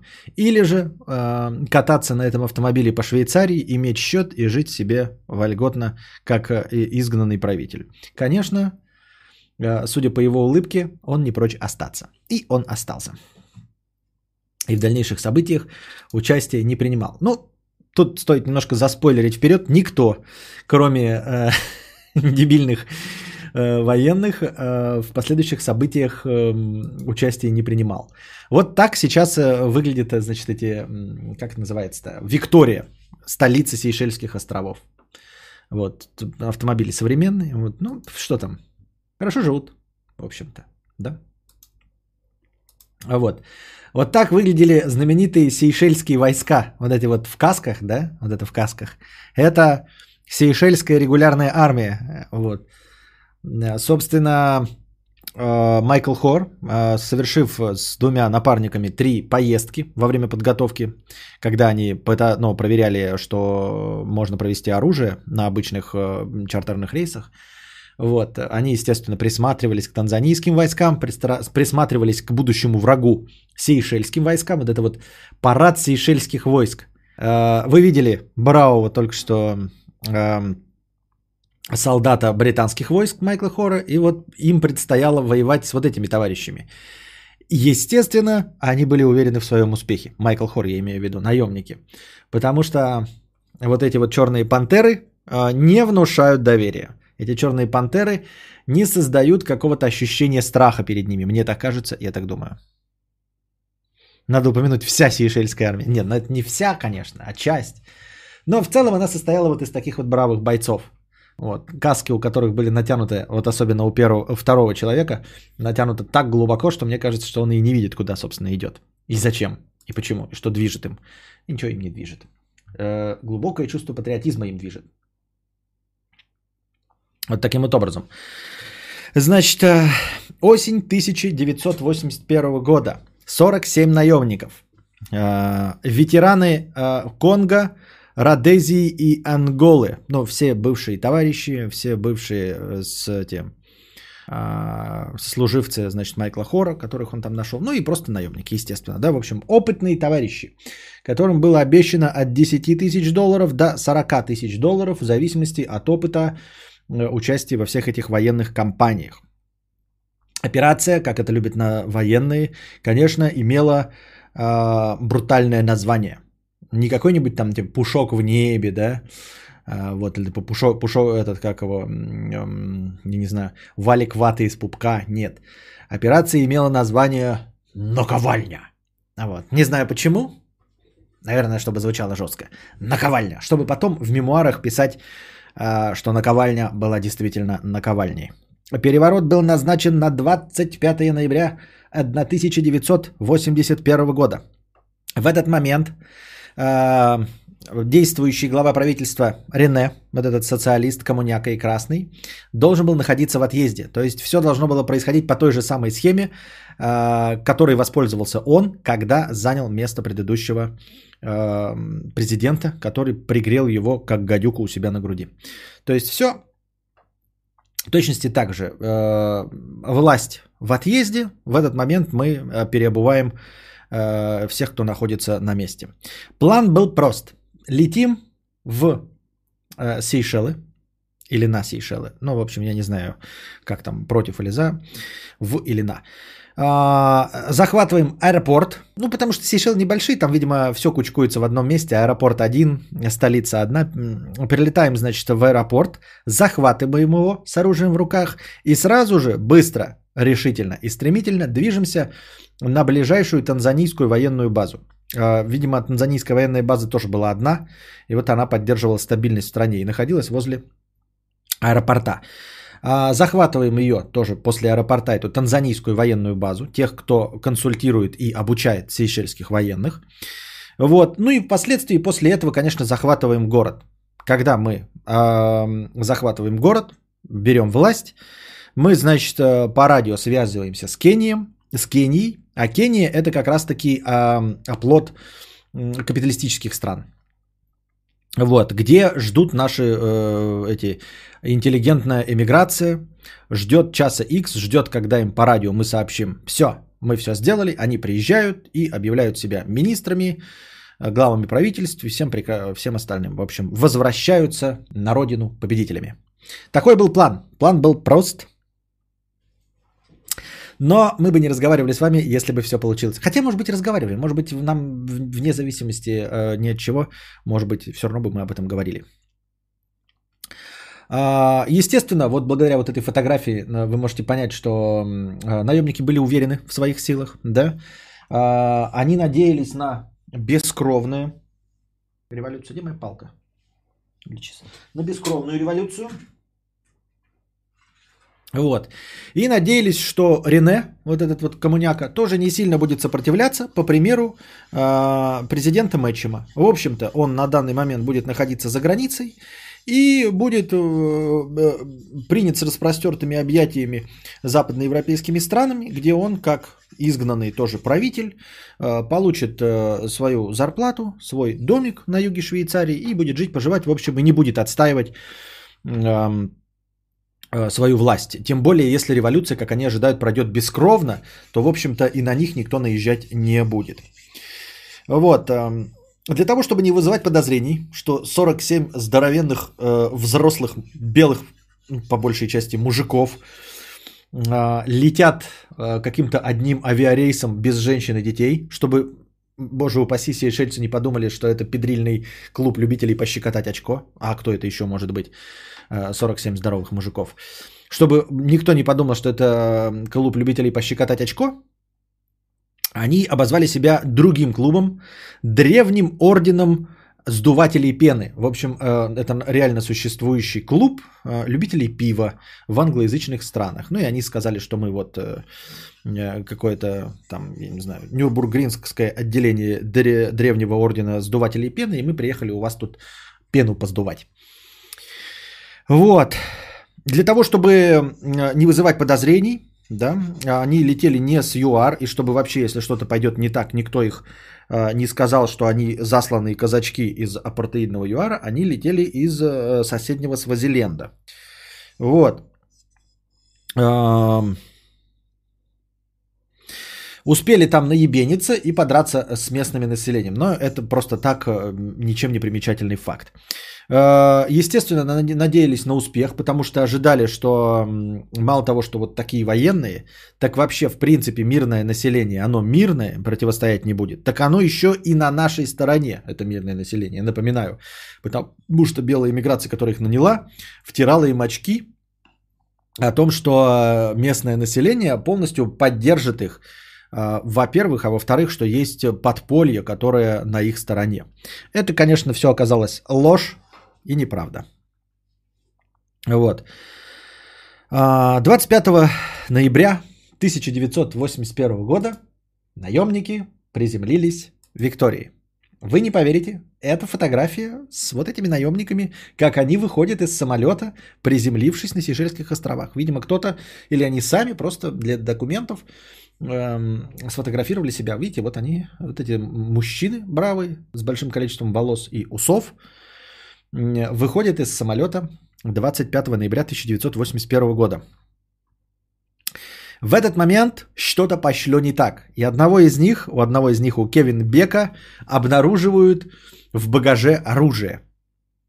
Вот. Настоя... ну, бл- блядь, разобранный ебаный автомат Калашникова. Тут версии расходятся. Я не понимаю, как может в 78 году не существовать э, одной доподлинно доказанной версии. Но тем не менее. А, а, э, Версия первая, хуевая и обозначающая, что один из наемников, вот этот самый Кевин Бек, был тупо Валдисом. Он просто пьяный испалился. Но если ты пьяный испалился, то, конечно, блядь, э, с такой ватагой вояк э, хороших результатов не добьешься. Но, скорее всего, не так. А, Второй вариант. Его почему-то заподозрили в провозке фруктов. Дело в том, что по какому-то карантину было запрещено ввозить фрукты на Сейшельские острова, и как-то заподозрили, что у него есть фрукты, открыли его чемодан, а там оказался автомат, калаш. Вот.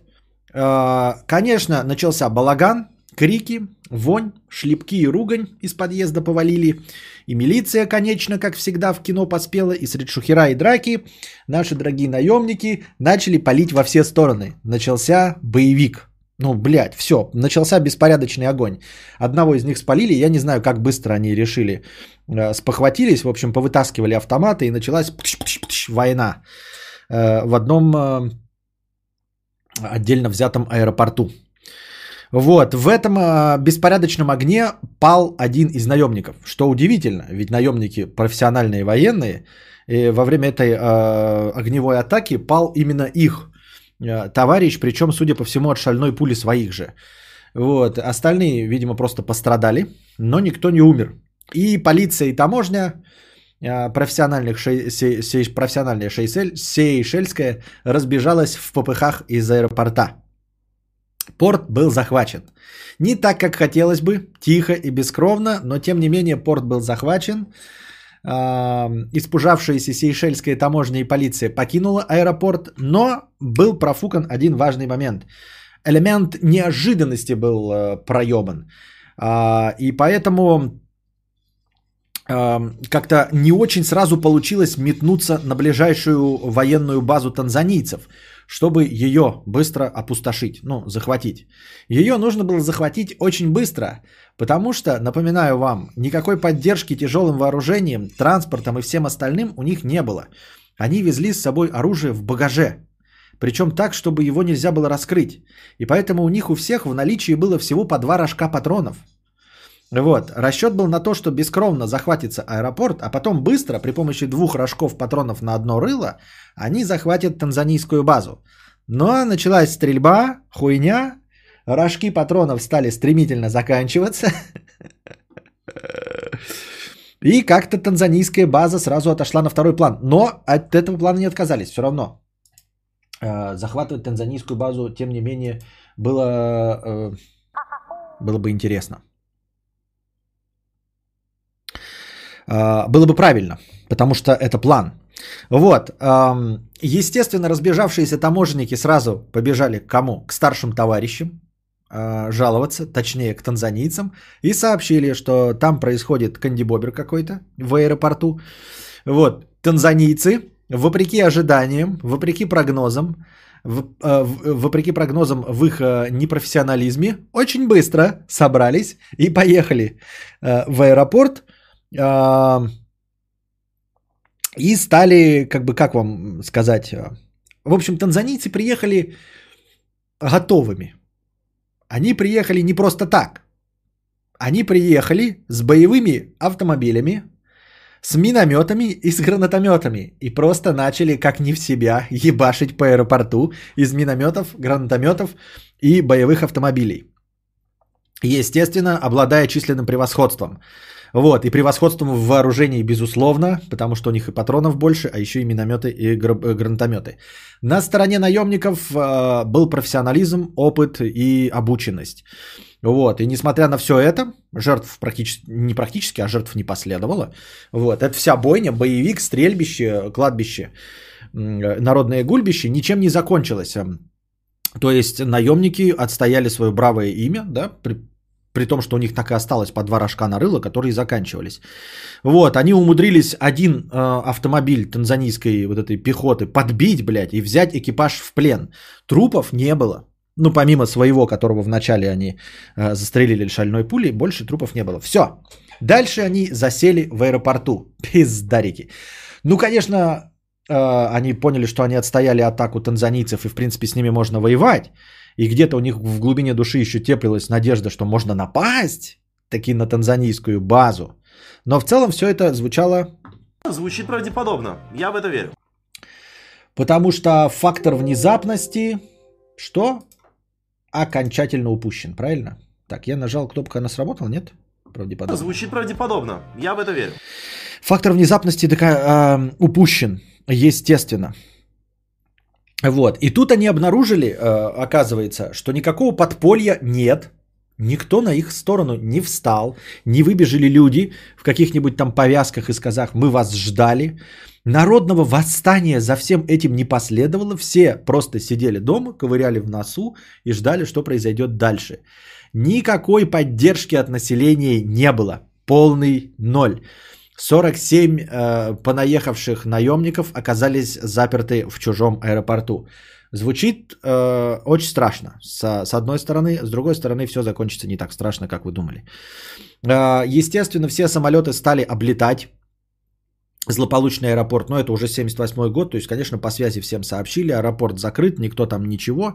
Но случайным образом один самолет, э, по, направлявшийся по маршруту э, Хараре-Мумбай, не знаю почему Мумбай, если тогда еще был Бомбей, в общем, из Зимбабве в Индию, Боинг 707 сел на дозаправку, несмотря на э, информацию о том, что аэропорт захвачен, несмотря на все запреты.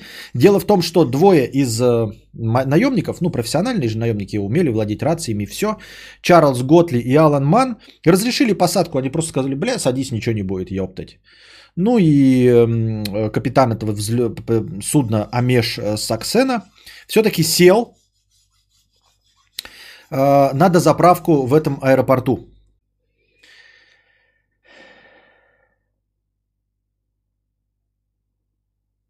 На чем мы остановились?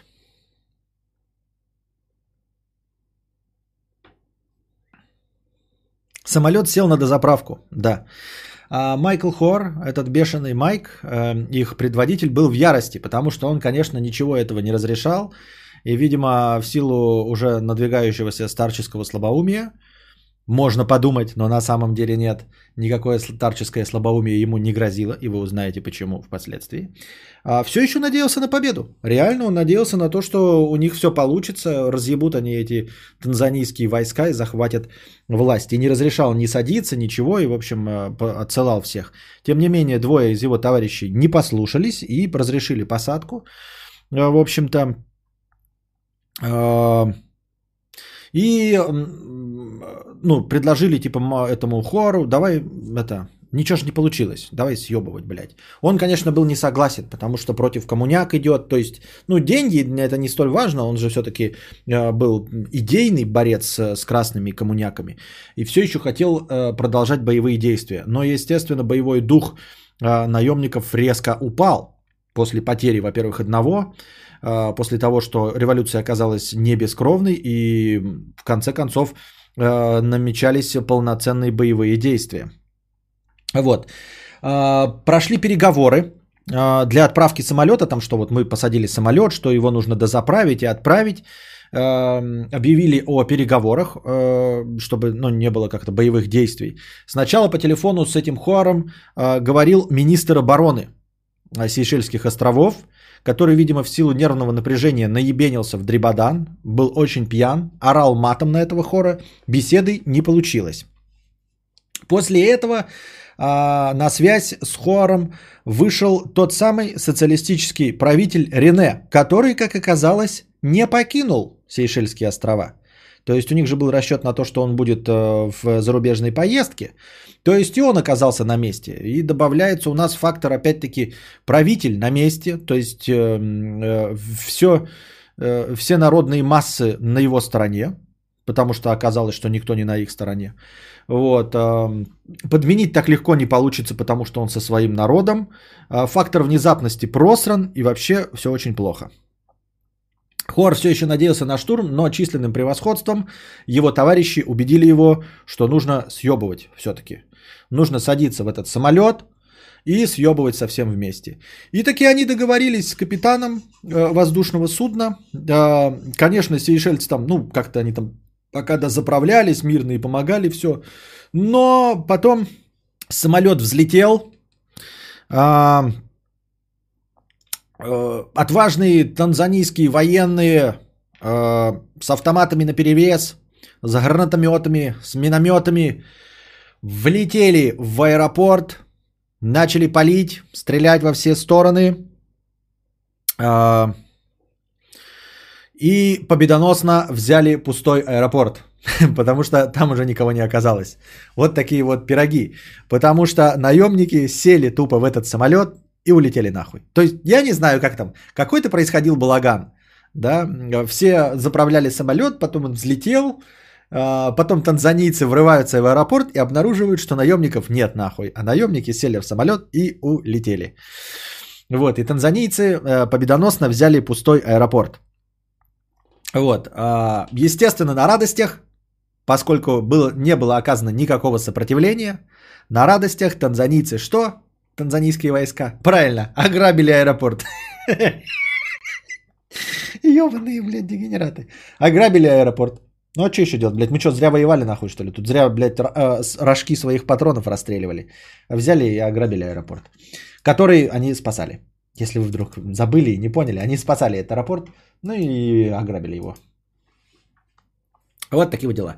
Вот эта фотография из аэропорта. Это вот брошенное оружие э, наших бравых солдат.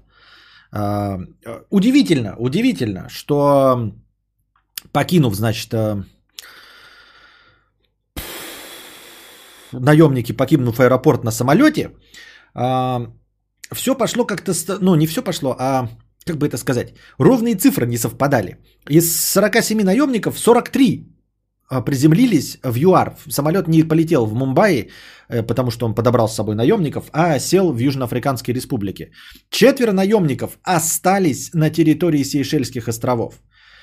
Сныкались, схоронились, убежали из аэропорта, залегли в кустах, непонятно. В общем, в любом случае, а их потом всех выловили и арестовали в Сейшельских островах и провели над ними э, экзекуцию. И единственное интересное, для чего они остались, зачем и почему. И судя по тому, что один из этих оставшихся четверых имел претензии к Хуару, и потом они все жили долго и счастливо, э, в своих мемуарах э, поносил его, на чем свет стоит. Видимо, выходит э, из этого, все, из этого всего, что их оставили, просто оставили, а не потому, что по договоренности или те были какими-то, я не знаю, целеустремленными э, военными. Ну, то есть, смотрите, самым главным тем, кто выступал за то, чтобы остаться, и был сам Хор, и он улетел. А остались четверо других, то есть их просто бросили. Вот такое вот оно наемничество получается, да? По итогу, по итогу Рене, тот, которого хотели сместить, оказался спасителем вообще страны от э, иноземного вторжения. А какое это еще могло быть вторжение, если э, люди, не граждане Сейшельских островов, пытались э, захватить власть? Это было иноземное вторжение. Рене, спаситель от этого иноземного вторжения, ведь именно он э, позвал танзанийские войска, которые ими же управлял, э, которые нас от всего этого спасли. В общем, его рейтинг еще более повысился в глазах граждан, и никаких вообще вариантов не было. А, Камили и Фришо, те самые, которые наняли а, Хуара, открестились, не стали ни поддерживать его, ничего говорить. То есть, в принципе, наемники оказались как бы у, разбитого корыта, и никто даже не сказал, на чьей стороне они выступали. Те такие, блядь, да мы типа, блядь, да не, нихуя мы его не нанимали. Это просто какие-то бешеные, блядь, белые люди, которые что-то хотели. Э, Мы там как бы вообще не пришли к пизде рукав, и нахуй оно нам все надо. Вот. Остались э, на Сейшельских островах Обри Брукс, Барни Керри, Роджер Ингленд и Джерри Пюрен. Джерри Пюрен, кстати, один из тех, кто в тестовые поездки летал с э, Хуаром. То есть это был явно его знакомый, не какой-то случайный наемник, э, который нанят в ЮАР был. Это был его старый знакомый. И плюс были еще пойманы два южноафриканских шпиона. Мартин э, Дам- Долинчик и Роберт Симс. А, их всех пытали и проводили над ними показательный процесс. Пытали, конечно, били, заставляли их признаться в том, что они подослыши Южноафриканской республики, всех сдать. Но они все стойко стояли и никого не сдали. Вот. А кого им было, собственно, сдавать? Потому что они действительно были не от ЮАР. Им можно было только признаться, что они там ну, поддержку получали, но, в общем-то, не от ЮАР они выступали. Но удивительный, например, такой факт, что один из шпионов ю- южноафриканских, которого не было ни в суде, просто вместе в суде были, а, привез с собой девушку, прикиньте, для прикрытия. Насколько же нужно быть уебищным тупым дегенератом, чтобы, занимаясь шпионской деятельностью во вражеской стране, в которой тебя убьют за шпионскую деятельность, привести для прикрытия свою телку, живую телку для прикрытия, настоящую, не подосланную агентшу, а телку. Поставить ее под такой риск, будучи шпионом, это же, это же просто дегенерат. Правильно? Но э, конченый. Ну, в общем, ее в конечном итоге оправдали. Она сказала, что ничего не знала, ей поверили и отпустили ее на все четыре стороны. И она, судя по всему, э, действительно ничего не знала и была не пришей к пизде рукав. Но, тем не менее, сам факт такой подставы, мне кажется, довольно показательный. Вот, в итоге, конечно, этого показательного процесса на Сейшельских островах шпионов двух приговорили к тюрьме, а наемников, ну потому что это совсем плохие люди, приговорили к расстрелу всех четверых. Но, конечно, Рене, победитель этих самых наемников, этот социали- социалистический правитель, а, проявил э, добросердечие, вот, из барского плеча подарил им а, смягчение наказания.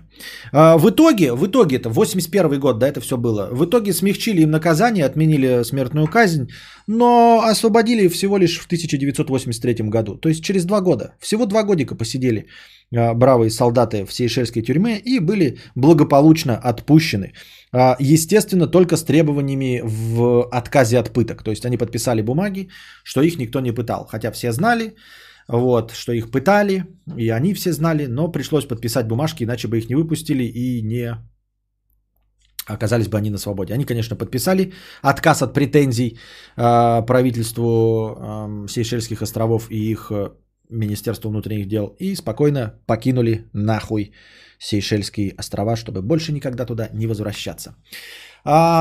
Прилетевшие наемники в ЮАР, которые вылетели на самолете, тоже попали под суд, потому что ЮАР, не будь дураком, он и так на плохом счету, его все не любят за апартеид, за поддержку наемников. Они тоже свой открытый процесс расчехлили в обвинении в наемничестве. Вот, и всех вот этих товарищей тоже Хуару а, как это, назначили 10-летний срок сидения в тюрьме, а остальным от полугода до 5 лет за наемничество. Вот. Обвинили их, э, в чем бы вы думали, в воздушном терроризме. То есть, как бы такой статьи, видимо, наемничества не было. Решили их в чем-то обвинить и обвинили в воздушном терроризме. Якобы они захватили этот самолет, чтобы сюда прилететь. Э, в конечном итоге, вот суд состоялся тоже в 82 году, 27 июля, то есть через полгода. В итоге дольше всех просидел э, Хуар сам, всех остальных поотпускали по всяким амнистиям. И по приказу лично президента Южноафриканской республики на тот момент, Питера Бота, Бога, Бота, не помню.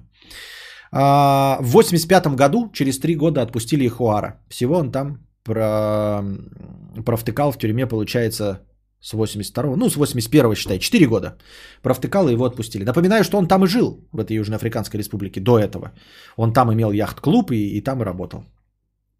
Все, его отпустили. Пюрен, который был вот в одном из, одним из тех четверых, что в Сейшельских островах, потом критиковал Хуара за неверные военные решения, пятое десятое и все остальное.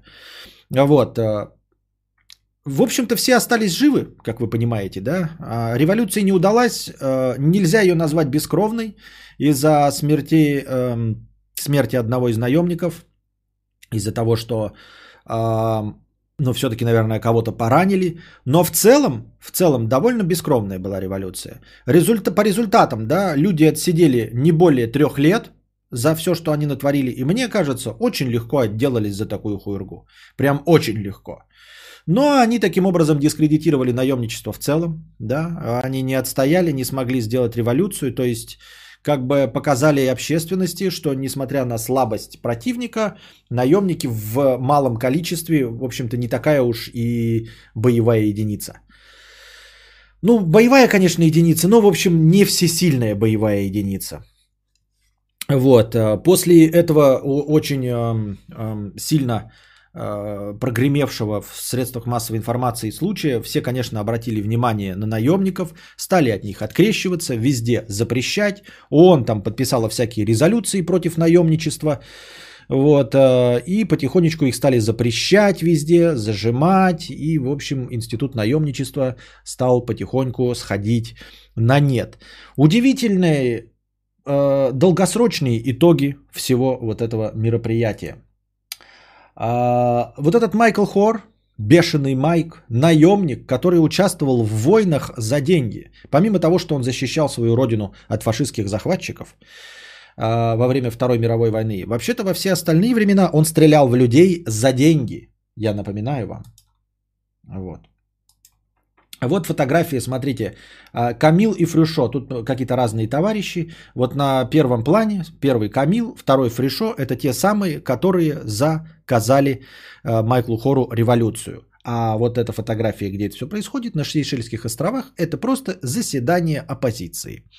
Вот, то есть в 86 году, а, через год после того, как уже освободили самого последнего, самого Майка Хора в ЮАР, Естественно, видите, они уже находятся на, те, на территории Сершельских островов, в костюмах, а не в наручниках, как вы видите. И, значит, они просто официальная оппозиция, к которой нет никаких претензий у существующей власти, вот этой прокоммунистической, социалистической, э, под управлением Рене. Вот такие вот дела. Майкл Хор, вот этот Майк Хор, бешеный бэк, прожил до 100 лет, дорогие друзья. Да, он воевал за деньги, стрелял других людей. Не исключено, что убивал этих людей за деньги. Вот. Это вот фотография шестерых э, на интервью. Э, это вот четверо из них наемники, два шпионы. Кто из них шпионы, кто наемники, непонятно. Ну, в общем, это вот, э, видимо, окончательное интервью, когда их отпускают или что-то в этом роде. Э, когда они отказываются от того, что их пытали и били. Вот, ну это просто фотография. Так вот, он прожил до 2 февраля 2020 года, ребята. Этот знаменитый товарищ Майк Хор, который на Сейшельских островах за 8 лет до моего рождения пытался устроить революцию, когда ему было 62 года, понимаете, 62-летний мужчина, зрелый, 62-летний, пытался за 8 лет до моего рождения устроить Сейшельских, на Сейшельских островах революцию и умер только полгода назад. Вот. Полгода назад умер, не, про, не дожив 6 недель до своего 101-летия. Мы здесь живем в стрессе, боимся, что будем вспоминать, как мы когда-то, когда-то задавили собачку на, на, на дороге, что это будет давить на нас до конца жизни. А люди, которые стреляли в людей за деньги, за деньги, доживают до 100 лет. Шести недель не хватает до 101 года. Вот. А тот самый Рене, которого они хотели сместить, коммуняка, напоминаю, который в самом начале своего политического пути, напоминаю вам, в самом начале своего политического пути он э, разогнал все партии, чтобы не было, э, не дай бог, никакого намека на демократию, а, запретил средства массовой информации, которые его критиковали, то есть занялся а, цензурой, вот, э, национализировал бизнес и э, ограничил в правах религиозной организации этот самый кровожадный коммуняка Рене, которого хотели сместить добропорядочные капиталистические демократы, проправил на Сейшельских островах 27 лет. 27 лет проправил. Больше, чем Александр Григорьевич Лукашенко. Пока, на данный момент. 27 лет проправил этот бешеный диктатор на Сейшельских островах. Но начал в конце своей, э, своего правления проводить демократические реформы. Демократические реформы. Рыночные реформы. И по истечении 27 лет власти, думаете, как он закончил этот диктатор Рене, которого хотели сместить, этот красный коммуняка? Как он закончил свои дни? Он добровольно оставил власть через 27 лет, начав рыночные реформы на Сейшельских островах, добровольно оставил власть, его никто не убил, и он благополучно эмигрировал в Австралию, где и дожил свой век. А что, так можно было? Выходит, что можно. Выходит, что можно.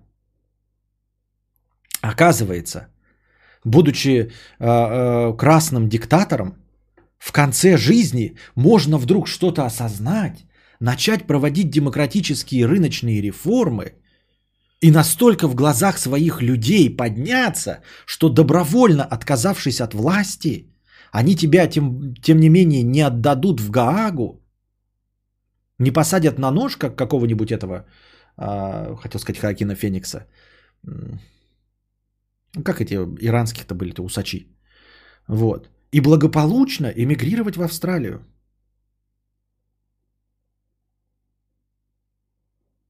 Где его съели пауки-птицееды. Да. А 4 декабря 1989 года ООН приняла резолюцию о борьбе с наемничеством. Вот. А, наемники растеряли весь свой э, э, бравый образ.